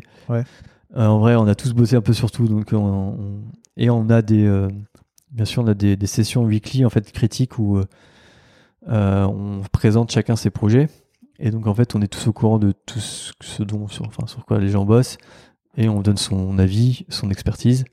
Donc ça, on a une, une heure par semaine tous les jeudis par exemple où euh, toute l'équipe en fait vient avec un, le projet de son choix, l'avancée aussi, peu importe, que ce soit très early stage, euh, du, du concept ou de quelque chose de, qui est prêt à être release. Euh, peu importe là, le format aussi, on, on- on voit tout. Donc, euh, et PO, et les, les PO, euh, c'est pareil avec les, les- les PO, et on a, on, a ces, on, a, on a ces rituels. Ils ont ces rituels là, en tout cas. Moi, je suis plus là-dedans. Moi, je suis vraiment en confrontation directe avec les product designers euh, régulièrement pour euh, assurer la cohérence de l'ensemble, m'assurer qu'ils sont bien focus sur les bonnes choses aussi, et que lui qui fait ça et l'autre qui fait ça, est-ce que ça- il y a un lien ou est-ce qu'il n'y a pas de conflit? Et voilà, je, je, je- mais en plus de ça, je challenge surtout, mais j'assure ce rôle-là qui, qui permet aussi de leur transmettre ce que fait un peu les autres. Puis maintenant vous avez un design système pour homogénéiser tout ça. Et maintenant, un super design system euh, qui est. euh, Alors, design system, c'est pareil, c'est un, un grand mot. hein. On a un UI kit, Ok. on, a, on, on rédige nos principles UX qui sont souvent, qui sont un peu de tout. Soit c'est les nôtres, des trucs, par exemple, qu'on a acté nous. Je sais pas si quelqu'un d'autre les a actés. Typiquement, euh, quand tu as un call to action, toujours avoir un secondary ou euh, non pas quand tu quand à la fin d'une action, jamais le jamais le utilisateur sans rien, sans action, tu vois, genre. Mm. Toujours lui proposer une porte de sortie. Tu vois, c'est des trucs comme ça où euh, toujours avoir un second CTA ou euh, toujours avoir un quand tu défocuses un quand tu scrolls, toujours fermer le clavier quand tu es focus, tu vois, des trucs comme ça, on, on a nos règles à nous. Après, il y a les principles, principles de base qu'on connaît, qu'on lit un peu partout et qu'on qu'on essaie de, de référencer dans le design system. Mais on a surtout un UI kit depuis, depuis peu parce qu'on a des ressources mobiles aussi pour le développer. Parce que pour moi, un design system, c'est un langage commun Ouais. entre dev et product designer. Mm. Euh, si c'est que product designer, c'est pour moi, c'est ok, c'est pratique parce que tu, tu as quand même cette facilité à créer vite de l'interface avec Figma, mais ça prend une autre dimension quand côté mobile, ils ont la même nomenclature de composants et qu'ils l'ont développé. Ça, ça commence à, on le ressent, c'est assez hallucinant. Comme quoi, les recettes UI, les, les feedbacks, il y en a quasiment plus parce qu'en fait, ils, ont, ils reprennent bien le composant qu'ils ont fait de façon générique et ailleurs. Donc, une fois que tu as fait la recette, tu n'as plus besoin de la refaire. Quand je dis recette, je sais pas si c'est un, un terme qui est connu, mais on utilise recette pour dire euh, faire des feedbacks sur le, la qualité un peu, euh, les détails. Et donc, euh, donc voilà, donc euh, system, c'est quelque chose que j'ai essayé de, de, de repousser, donc justement parce qu'on a, ça sert à rien d'ancrer dans le marbre nos composants UI, parce qu'en fait on cassait tout tout le temps et on, on devait aller souvent à l'encontre des OS, parfois pour, on, on devait réinventer aussi, on les a attendus sur un peu de la, de la nouveauté. Et, Ouais. et donc la, la, la- je sais pas si tu te souviens, la, la table barre, elle était en haut. Elle était en haut. J'ai lu un article de toi qui disait qu'elle était en haut et en fait. euh, Et donc c'était euh, c'était un peu euh, c'était sur le coup c'est marquant donc c'est intrigant donc ça ça donne une image mine de rien c'est ok Lydia c'est c'est pas une app comme les autres tu peux tu vas tu peux avoir des belles surprises après juste en ergonomie c'était c'était pas très accessible. après on avait le swipe le swipe en fait c'est des choses que je pouvais traquer justement parce que les gens cliquent sur les icônes en haut ou ils swipe Pendant ah, tu, longtemps- tu traquais jusqu'à ce niveau-là de. ah bah ouais, de parce qu'en fait, moi j'étais persuadé que les gens swipés quand même. Attends, ils sont pas. Et en fait, tous allaient cliquer. Donc, j'ai dit, oh putain, les pauvres quoi. Sur les iPhones, euh, les grands iPhones, va chercher l'icône en haut. Ouais. Et là, on s'est dit, ok, on va, on va- Et puis après, on est rentré dans une phase où, ok, on. Faut revenir à des standards quoi. On a tellement d'users qu'on peut plus trop faire les malins sur ces trucs-là. Donc on part sur du standard, mais on va quand même innover sur des choses où les gens euh, sont, nous attendent pas vraiment, et c'est là où on crée la différence. Mais tu sais qu'en préparant cette émission, c'est là où j'ai découvert que euh, je pouvais quasiment tout faire en, en glisser-déposer en fait. Dans ouais, la- ça c'est. Je savais pas que c'était possible. Bah ouais, mais pff, je- je- comment tu veux prévenir tout le monde? On en fait un Non, des mais- coms hein, partout. Non, mais, ouais, euh, je suis d'accord. c'est- un gros. Moi, j'attends de. Je, je, des sujets sur lesquels je dois m'am- m'améliorer, c'est l'awareness. C'est euh, comment tu fais en sorte que les gens sont au courant tout le temps. On- même des, des gens que je connais depuis longtemps, ils savaient pas qu'on a une carte, tu vois, genre qu'on peut dépenser avec Lydia. Ça, par contre, ça, ça je savais. faut, mais- faut arrêter quoi. Putain, je peux pas faire plus quoi. Si je fais plus, ça va vous énerver les gars, parce que je, je vais mettre la carte Bon, sur la home bon. avec un bouton commander. Avec plein de pop-up. Mais euh, ouais, non, ça, ça, c'était euh, c'était aussi un design system du coup pour revenir sur le design system. Euh, et moi, je suis devenu un, un, un peu bidon sur les outils en vrai. J'espère de pas venir, euh, mais je, je maîtrise moins. euh, vu que j'avais d'autres enjeux de, de Ouais. recrutement notamment, euh, de, de croissance et de, de- des sujets plus stratégiques de revamp, j'avais moins de temps consacré à maintenir mon niveau de, de hard skills sur du- des outils. J'étais ultra à l'aise sur Sketch. Je maîtrisais hyper bien Sketch. Et donc après, je commençais à recruter. Donc j'ai commencé à comprendre qu'il fallait sur Figma. J'ai dit, bon, bah, vous êtes sûr J'ai quand même challengé. Genre. Puis au bout d'un moment, euh, j'ai dit, ok, euh, il y a eu quand même deux, trois arguments, surtout sur l'aspect collaboratif, en fait. C'est game changer, Hmm. à l'époque en tout cas. Euh, et pour supprimer Zeppelin euh, qui est, et Dropbox, du coup, t'avais trois trucs là, t'as tout. hein. Ok, bon, ça coûte moins cher, go. Et donc euh, là, l'équipe que j'ai recrutée, elle est juste ex- excellente là-dedans. Et puis, c'est, en fait, c'est plus ton rôle. En fait, C'est eux qui ont tout fait. pour- Franchement, c'est eux qui ont tout fait et c'est impressionnant à quel point les, quand, quand je suis contributeur individuel et que je crée de l'interface, franchement, en deux minutes, j'ai ma maquette. Elle est ultra haute fidélité. Je la montre à des équipes, c'est hyper crédible. J'ai rien fait, quoi. J'ai changé des valeurs, des paramètres à droite, quoi. J'ai rien touché limite. Et là, par contre, c'est assez hallucinant, là, comment tu gagnes du temps. Mais après, voilà, faut vraiment faire en sorte que le dev, il fasse la même chose. Sinon, euh, c- t'as des incohérences dans l'app de partout. euh, mais euh, voilà, donc là, on commence à avoir un UI de toute l'app et c'est euh, c'est gratifiant à voir. Il y a quelqu'un de mon équipe qui est, qui est responsable de, mettre à jour, de, de, de, d'updater sur les nouveautés Figma, etc. Et surtout de faire le relais avec tous les devs mobiles. Donc on a un channel dédié sur, euh, avec tous les devs mobiles et nous, sur Slack, et on, on prend souvent des nouvelles en mode. et on a fait un Notion avec tous les, tous les composants de l'app, tout bien nommé. L'idée, c'est qu'ils les nomment pareil eux dans leur code. Et il y a une coche, une coche à iOS Android en mode quand c'est fait, tu vois. Hmm. Et si, ça, si ça avance pas, euh, on relance. on- Ouais. Et les, les leads iOS Android, ah, euh, du coup, font, font en sorte que les, les devs mobiles plutôt archi, ils, euh, ils, font, ils fassent au moins un composant par sprint, tu vois. Ouais, ce qui est logique en fait. Comme ça, t'avances bien et tout le monde parle la même langue. J'ai un dernier sujet à discuter avec toi parce que je sais qu'il il commence à se faire tard. Vous, vous- gérez un peu tout ce qui est partie euh, branding. Moi, la dernière chose que j'aurais voulu savoir, c'est comment vous gérez votre relation avec le marketing. Il y a deux questions là-dedans. C'est bah, la gestion de l'awareness, un peu de comment vous dialoguez entre marketing et le produit pour euh, mettre en avant le produit.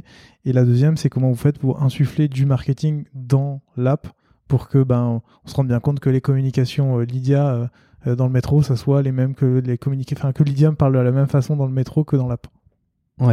Bah alors ça, du coup, l'avantage, c'est que je, je gère l'équipe visual designer qui, de visual design qui crée tout la, toute la matière. Et en fait, les visual designers, ils sont pas dans, ils sont, ils travaillent, ils sont, ils sont dans des squads aussi, mais des squads marketing. D'accord En fait, l'équipe marketing, elle a trois squads, donc onboarding, acquisition, rétention, qui sont trois funnels d'une user de journée classique, tu vois. Il faut d'abord emmener la personne sur l'app, après l'onboarder, et après euh, faire en sorte qu'elle utilise. Et donc, j'ai trois visual designers, et donc un par squad, et en fait, ils sont, ils ont leur routine avec l'équipe marketing. Donc, c'est des marketing managers, des CRM managers, content, etc. Et donc, en fait, eux, ils s'assurent la cohérence, et ils se voient tout le temps, tous les trois aussi, donc ils assurent la cohérence de tous les supports. Ils ont chacun leur, leur, leur, leur focus et ils créent tous les contenus de communication, que ce soit dans l'app, grâce à nos outils de communication euh, Braze, du coup, qu'on utilise pour pousser du contenu constamment dans l'app. D'accord. On a un, service de bannière en haut, où on peut envoyer des, des communications, que ce soit de l'ordre genre, euh, attention, maintenant sur la carte euh, de telle heure à telle heure, ou euh, découvrez cette nouvelle fonctionnalité. On vient de sortir les widgets iOS 16, là, on est assez excité, c'est c'est cool de faire ce genre de choses. Dans la semaine, tu devrais avoir une petite, euh, une petite, content- petite moi, je suis- pub qui va te dire. euh, Moi, je suis trop has mon téléphone, il peut pas passer à iOS Ah, 16, donc euh, Ouais. merci de me le rappeler. Non, mais c'est- pas très grave. C'est du gadget, mais du gadget où on est, on est content de surfer aussi là-dessus et Ouais. montrer qu'on on reste là, même si on est 250 et qu'on est une grosse boîte, on devient une grosse boîte, on est quand même, on reste les premiers souvent à, dès qu'il y a une nouveauté iOS Android, on, la- on, la- on la sort. On a sorti l'Apple Watch en premier, euh, le Siri pour envoyer de l'argent en premier, iMessage pour envoyer de l'argent avec iMessage en premier, Slackbot. tu vois, bref. Euh, En fait, c'est dans notre ADN et on, on est content de le, même aujourd'hui, le faire. Tu vois. Donc là, on vient d'annoncer les widgets. C'est- C'était annoncé il y a pas longtemps par Apple. Tu vois. Euh, et donc, les, les- déjà, il y a cette cohérence que moi, je peux gérer à travers les trois visual designers que je manage et eux qui sont directement avec l'équipe marketing. Et donc, on, on crée de la cohérence. Et euh, tout l'enjeu maintenant, c'est de trouver les bons messages en fait. C'est euh, c'est tout le- le- l'enjeu de, de, de comment créer la- la- enfin, l'adoption sur de nouveaux produits sans dire euh, nouveau, euh, dépenser avec Lydia, euh, rien à foutre. c'est beaucoup plus compliqué que ça. Euh, et donc, on, on doit trouver des chemins, des, ch- des, des- des- des différentes combinaisons de choses sans tomber dans la carotte. on va essayer d'arrêter, tu vois, le Mm. euh, 50 euros si tu fais 5 transactions. Ça, c'est pas pérenne et c'est pas, c'est pas dans nos. enfin, un peu un. vais pas envie de mettre là-dessus, mais c'est on cherche d'autres choses. et On veut, on veut re- retrouver le goût du, du, de- d'évangélisation organique. C'est-à-dire avant, en de- début, Lydia, tout le monde de- faisait installer l'appli Mm. que de façon euh, naturelle, euh, organique, donc, et sans, on n'avait jamais dépensé, jamais, enfin, jamais rien dépensé en marketing. Juste trois tentatives euh, pour, pour s'amuser, pour explorer, tu vois. Mais euh, on, on- et là, on essaie de retrouver cette, cette dynamique-là où les gens euh, influencent les autres en mode dépense plutôt avec Lydia, tu, tu peux faire des sous-comptes, tu as un compte partagé avec Mm. euh, ton copain, ta copine, avec ton coloc. Si tu as un peu trop d'extra à la fin du mois, tu le drag and drop en bitcoin. Enfin, c'est vraiment ça, quoi. Donc la story, c'est euh, on- le, mar- le enfin, côté marketing, justement, le grand jeu, c'est de, de la gosse, on va dire. Ouais. Euh, et donc, c'est de trouver. euh, de, de- On a un produit qui est, qui est cool, qui est assez quand même, qui est, qui est costaud quand même. On, a, on est fier de tout ce qu'on fait. Il y a juste personne en face. A- ça, ça connecte pas encore, tu vois. Mais ça va connecter. C'est pour juste ça. faut trouver le bon angle, la bonne approche. Et quand on l'aura trouvé, ça va être, euh, ça va être magnifique. Et c'est pour ça que vous avez une UX Writer aussi maintenant pour vous aider aussi. Alors, Extractor n'est pas sur le contenu marketing, vraiment. Elle est, elle est Donc, purement sur le fonctionnel euh, behavioral. Euh, elle, elle, elle est en relation avec le les content managers qui veulent créer les, les storytelling, les, les- les mots euh, plus marketing, pour aussi euh, créer de la cohérence à travers tout ça. Euh, mais euh, voilà, on, on a, on, on se cherche là-dessus et notamment du coup c'est, euh, j'en parlais du coup mon LinkedIn pas à jour, c'est qu'en fait j'ai, euh, on a aujourd'hui on a un nouveau CPO qui est arrivé euh, lundi. Donc c'est un gros changement parce que bon, euh, Antoine du coup cofondateur qui était à la tête du produit depuis toujours euh, va justement assurer d'autres rôles. Hein. Euh, au sein de Lydia, il y a plein d'enjeux, comme je disais, euh, au quotidien, vu les objectifs qu'on a, et notamment la growth. Euh, et, euh, et du coup, euh, on, on a aussi euh, on a, on, a un, on a un nouveau, enfin, une nouvelle dynamique qui arrive avec ce, ce CPO qui, qui arrive quoi, dans le sein de l'équipe. Merci pour la transition. Toi, du coup, ça va faire, comme on le disait, bientôt 8 ans que tu es chez Lydia. Ouais.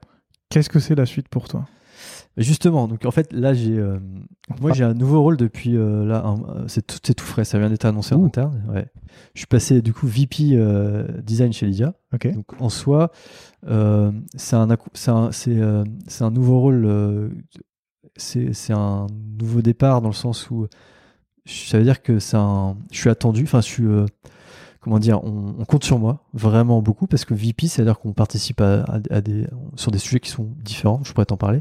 Ouais. Euh, et donc, euh, on, on, on est, à- je suis, ça montre aussi à quel point le design euh, est, est- reconnu est reconnu chez Lydia et bien représenté. Parce que du coup, au COMEX, on a euh, CPO, le nouveau CPO, l'ancien CPO. Et du coup, euh, en tant que VP, on participe aussi à, parfois euh, à ce, enfin, on participe à des discussions avec le COMEX. Et donc, on, euh, on est, on, on est, pas que, enfin là, je donne un exemple. A aussi en tant que Edge, je participe aussi, mais il y a plein de petits détails qui font que.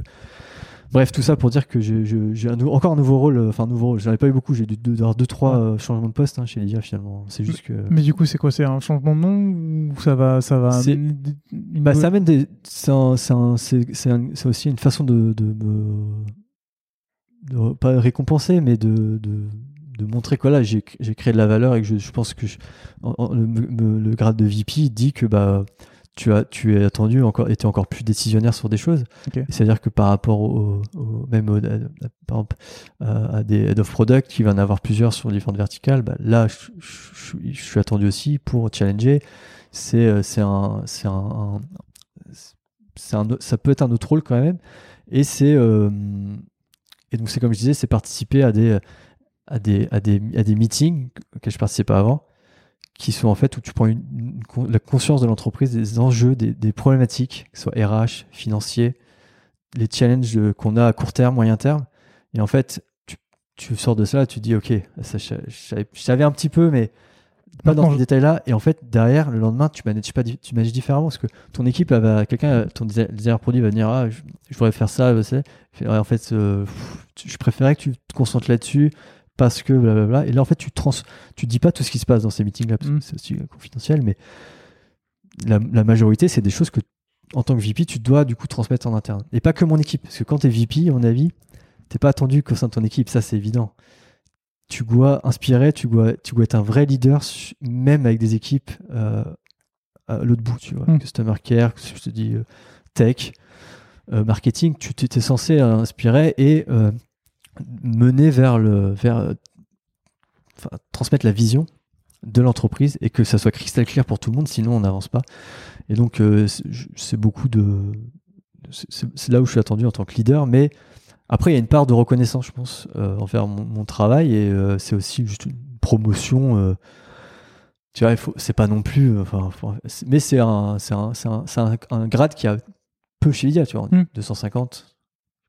Je sais pas combien de VP, pas beaucoup. Enfin, je sais pas, je j'ai pas compté, mais ça veut, ça, ça veut dire beaucoup quand même. Ouais.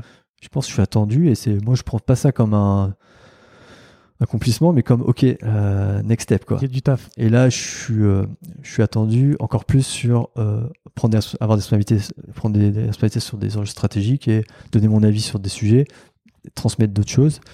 Et, et voilà. Et donc, c'est gratifiant. Après, comme tu as dit, je suis plus 8 ans chez Lydia. Donc, en fait, moi, c'est dur de me juger, tu vois. Mm. Est-ce que je suis bon ou pas Honnêtement, euh, c'est un peu, tout le monde a ce sentiment-là de, de est-ce que, est-ce que je performe ou pas Donc, moi, mon seul critère de succès, c'est le, c'est le paiement Trami. C'est-à-dire que on- je suis arrivé, il y avait, euh, comme je disais, 20 000 utilisateurs.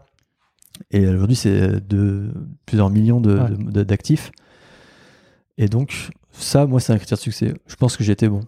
Mais. euh, La boîte est toujours là, c'est une bonne nouvelle. Ouais, et maintenant, il faut que je sois, faut que je sois bon su- sur le reste. Et aujourd'hui, je ne le suis pas, je pense, assez. Donc, c'est là où.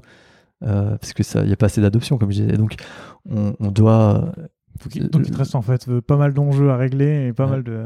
Beaucoup, de bah ouais, parce que on, 8 ans, j'ai l'impression d'avoir. Donc, j'ai beaucoup de, de, de, potes qui, eux, en espace de 8 ans, ils ont peut-être fait 2-3 boîtes, tu vois, voire plus. Et euh, j'ai pas le sentiment d'avoir ce- d'avoir ce manque de diversité. Hmm. Alors au début, à un moment, je me suis dit, ok, euh, peut-être que je vois quand même d'autres environnements, d'autres cultures aussi. Euh, et euh, donc je, je, je- je me dis, qu'est-ce que je peux faire? J'ai pas envie de partir, tu vois. L'idée, c'est, j'ai l'impression d'être partie des meubles. tu vois. c'est mon bébé, c'est mon. on est, on part, on est parti quand même. Du, du- je suis parti du Ouais. début, donc. Et donc c'est trop. Et j'ai l'impression qu'il y a encore beaucoup de choses à accomplir. Et bah, euh, qui ouais. sont, euh, Il y a encore plein de choses à faire. Donc en fait, moi je compte pas les années. Je je, je, je, je suis pas en mode ah, ça fait 8 ans, faut que je bouge parce que Ouais. en fait euh, les- les- la, la mission Lydia, ça se fait sur euh, sur le long plusieurs, plusieurs dizaines d'années, je pense. Euh, la carte bancaire, elle a mis 40-50 ans à s'imposer, tu vois. Donc euh, c'est pareil. Et donc c'est euh, pour ça. Et j'ai l'impression d'avoir vécu plusieurs entreprises parce que j'ai designé pour 20 000 personnes, comme 3 millions, comme aujourd'hui 7 euh, 8 millions. Et donc euh, avec des enjeux totalement différents, des contraintes différentes. Je travaille avec plein de personnes, j'en ai vu du monde. Euh, j'ai des responsabilités différentes, comme on a vu, du, du, du, management, du leadership, euh, etc., etc. Et, euh, donc c'est là où euh, j'ai cette diversité finalement euh, que j'avais peur de pas avoir. Et en fait, avec du recul, euh, je suis pas dans une zone de confort. C'est un truc aussi qui me, qui me tient beaucoup à cœur, la zone de confort. C'est pour ça que parfois je. À un moment, je me suis lancé à faire un meet-up en anglais devant 100 personnes chez Algolia, tu vois. Genre, je- clairement, j'avais pas envie, tu vois. je l'ai fait. C'est des sortes de petits, petits détails où tu vas sortir et euh, ou prendre un, assurer un poste de PO, truc comme, enfin, pour le rôle de PO. Et, euh, et donc, c'est là où tu, tu diversifies un peu ton activité. Et en fait, tu, euh, tu, tu, comme tu essaies de grossir aussi vite que la boîte grossit, toute façon, tu es constamment dans l'action. Ouais. Tu peux pas te reposer une minute en mode euh, tu chill sur un sujet ou tu te mets dans un coin.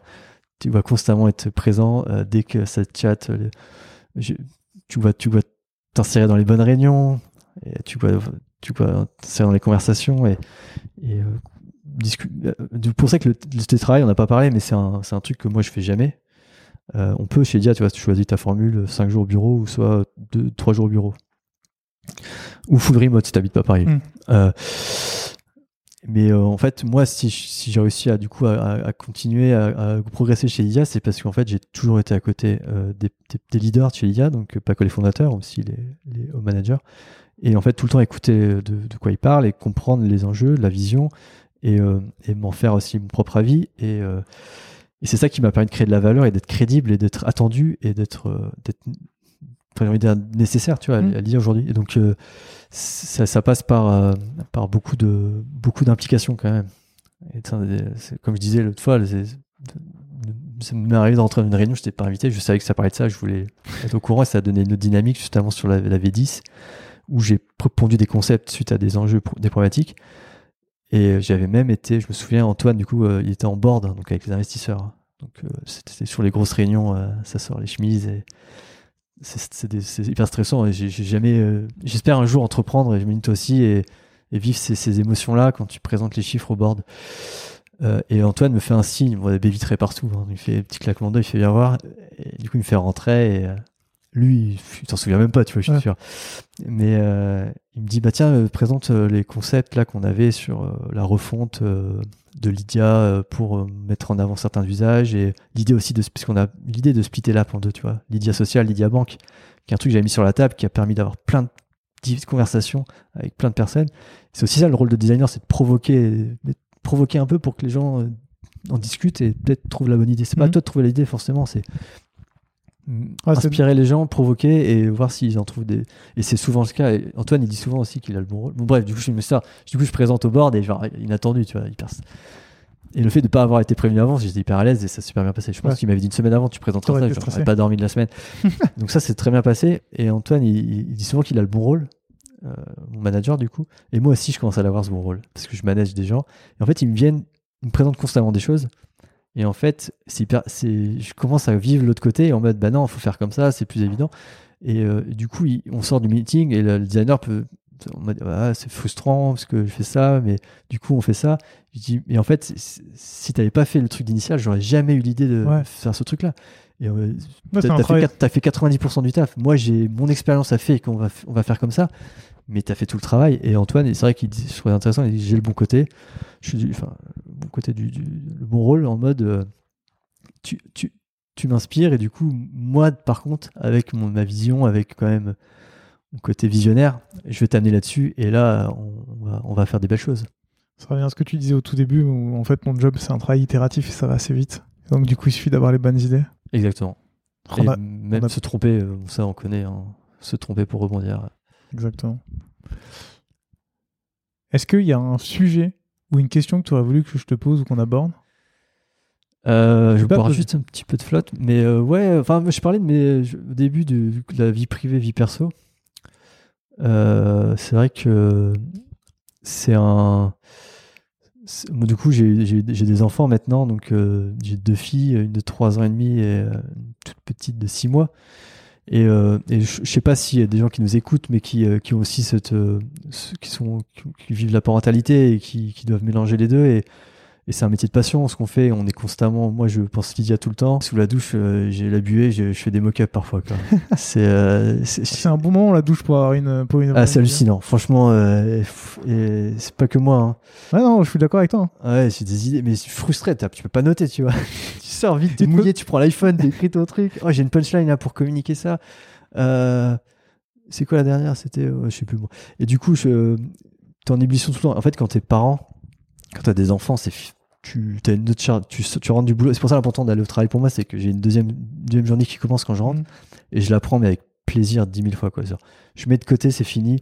Je passe de, de design du coup euh, responsable manager à faire des puzzles quatre pièces. Et en fait, ton cerveau, ça, il descend et c'est tellement agréable de, de- de vivre des moments où tu peux totalement déconnecter. Et en fait, ça m'a beaucoup aidé. Et ça, je pense que c'est plus sain de réussir à vraiment couper et revenir et, d'être beaucoup plus frais sur un sujet. Même si l'avantage d'être en charge mentale constante ou dans le métro, tu, pareil, tu penses Lydia, là, j'ai d'autres problématiques. Alors, des enfants, c'est beaucoup de bonheur et c'est aussi du stress et des problèmes à, gérer. euh, et donc, tu as. je trouve que c'est- pas mal de. C'est important d'avoir ce bon équilibre et attention de ne pas tomber dans le piège d'être trop, euh, trop attaché à ce qu'on fait. Et après, tu as du mal à prendre du recul et tu, deviens limite aussi euh, rigide. La rigidité, c'est quelque chose qu'on déteste chez Lydia. Quand quelqu'un te freine dans quelque chose où tu, sais que c'est un risque. Et en fait, euh, bon, bah, forcément, quand tu grossis, as des gens qui viennent pour aussi te calmer.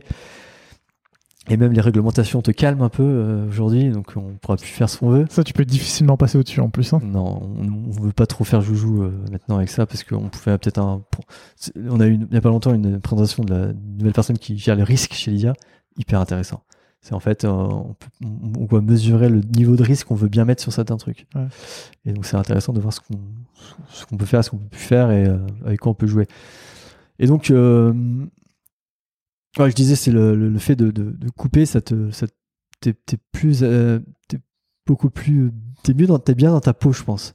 Euh, et, euh, et ça se sent en fait, ça se sent avec des personnes aussi que je côtoie qui ont des enfants, en fait, et, des personnes qui sont parfois rigides. C'est difficile de les, de leur dire qu'ils sont rigides. Et moi, en tant que manager, c'est difficile de, de faire comprendre que on veut vos avis, on veut, on veut, tu me challenge, je veux que tu remettes tout en question.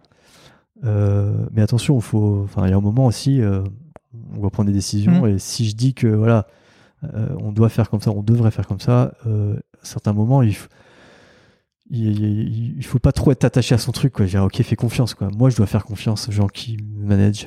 Et les gens à qui je manage, il faut aussi me faire confiance. Et je leur fais confiance aussi. Et tu vois, on fait confiance à tout le monde. Il y a quelqu'un il y a pas longtemps qui est venu des opérations qui, que je connaissais presque pas, qui me propose un truc, euh, qui remet en question la nomencla- le nom d'une feature.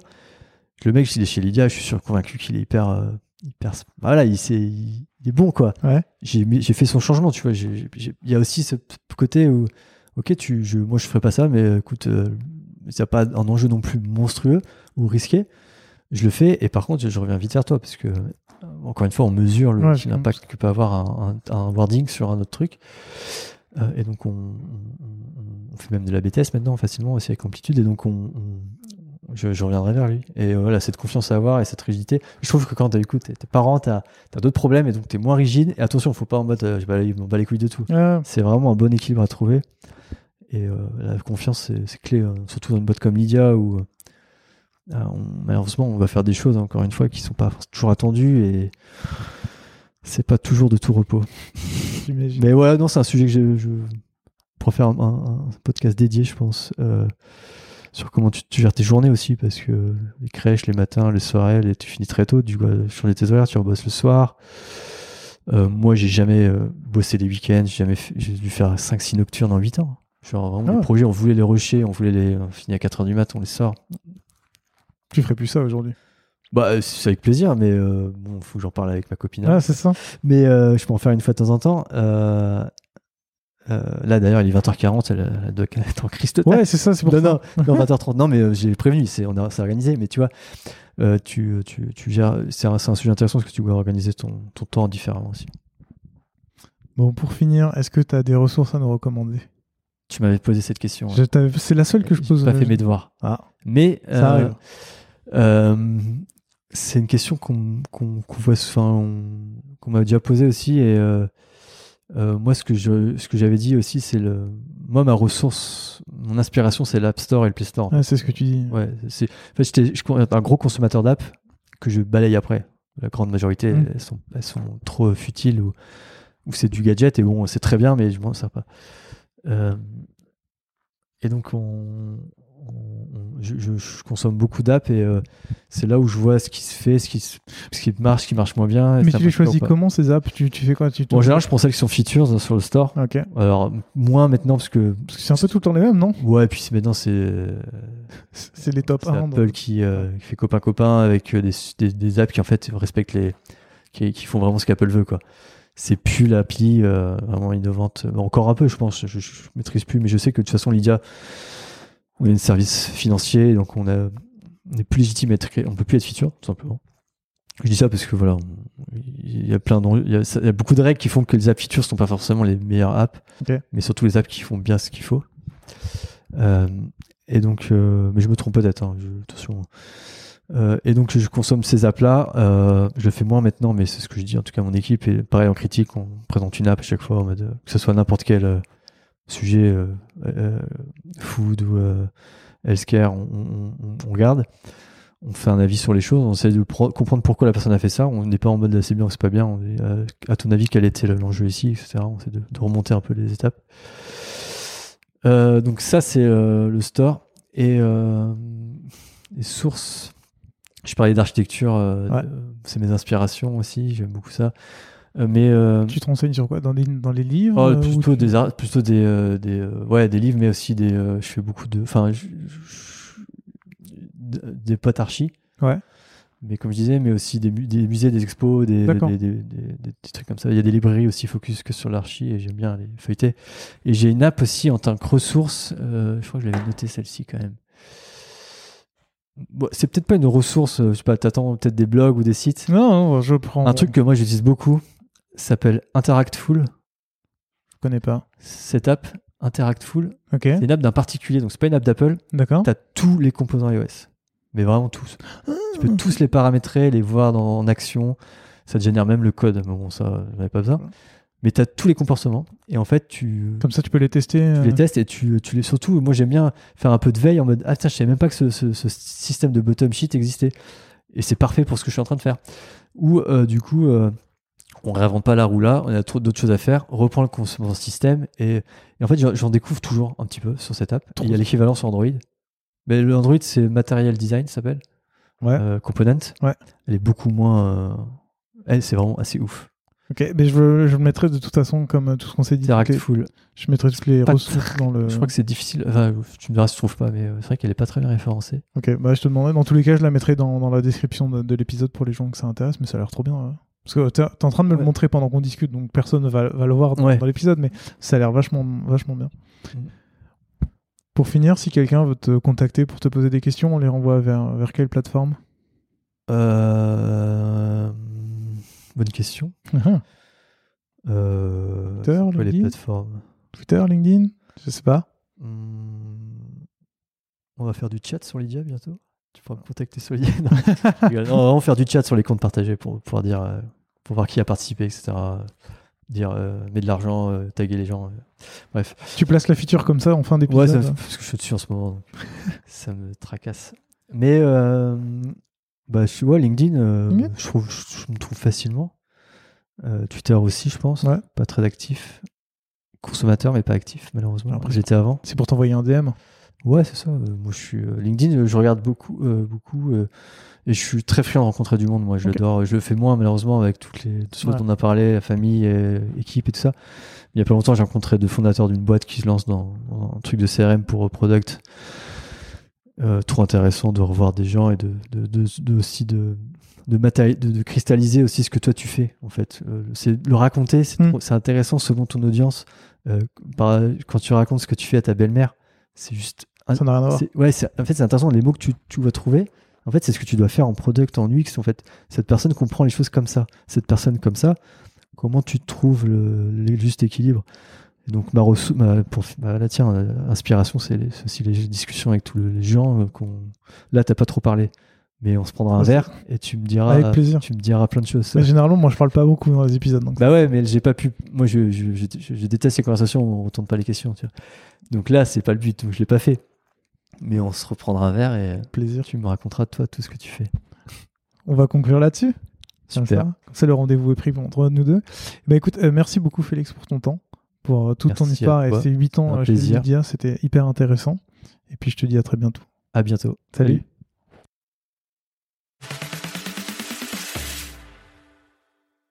Merci d'avoir écouté cet épisode jusqu'au bout.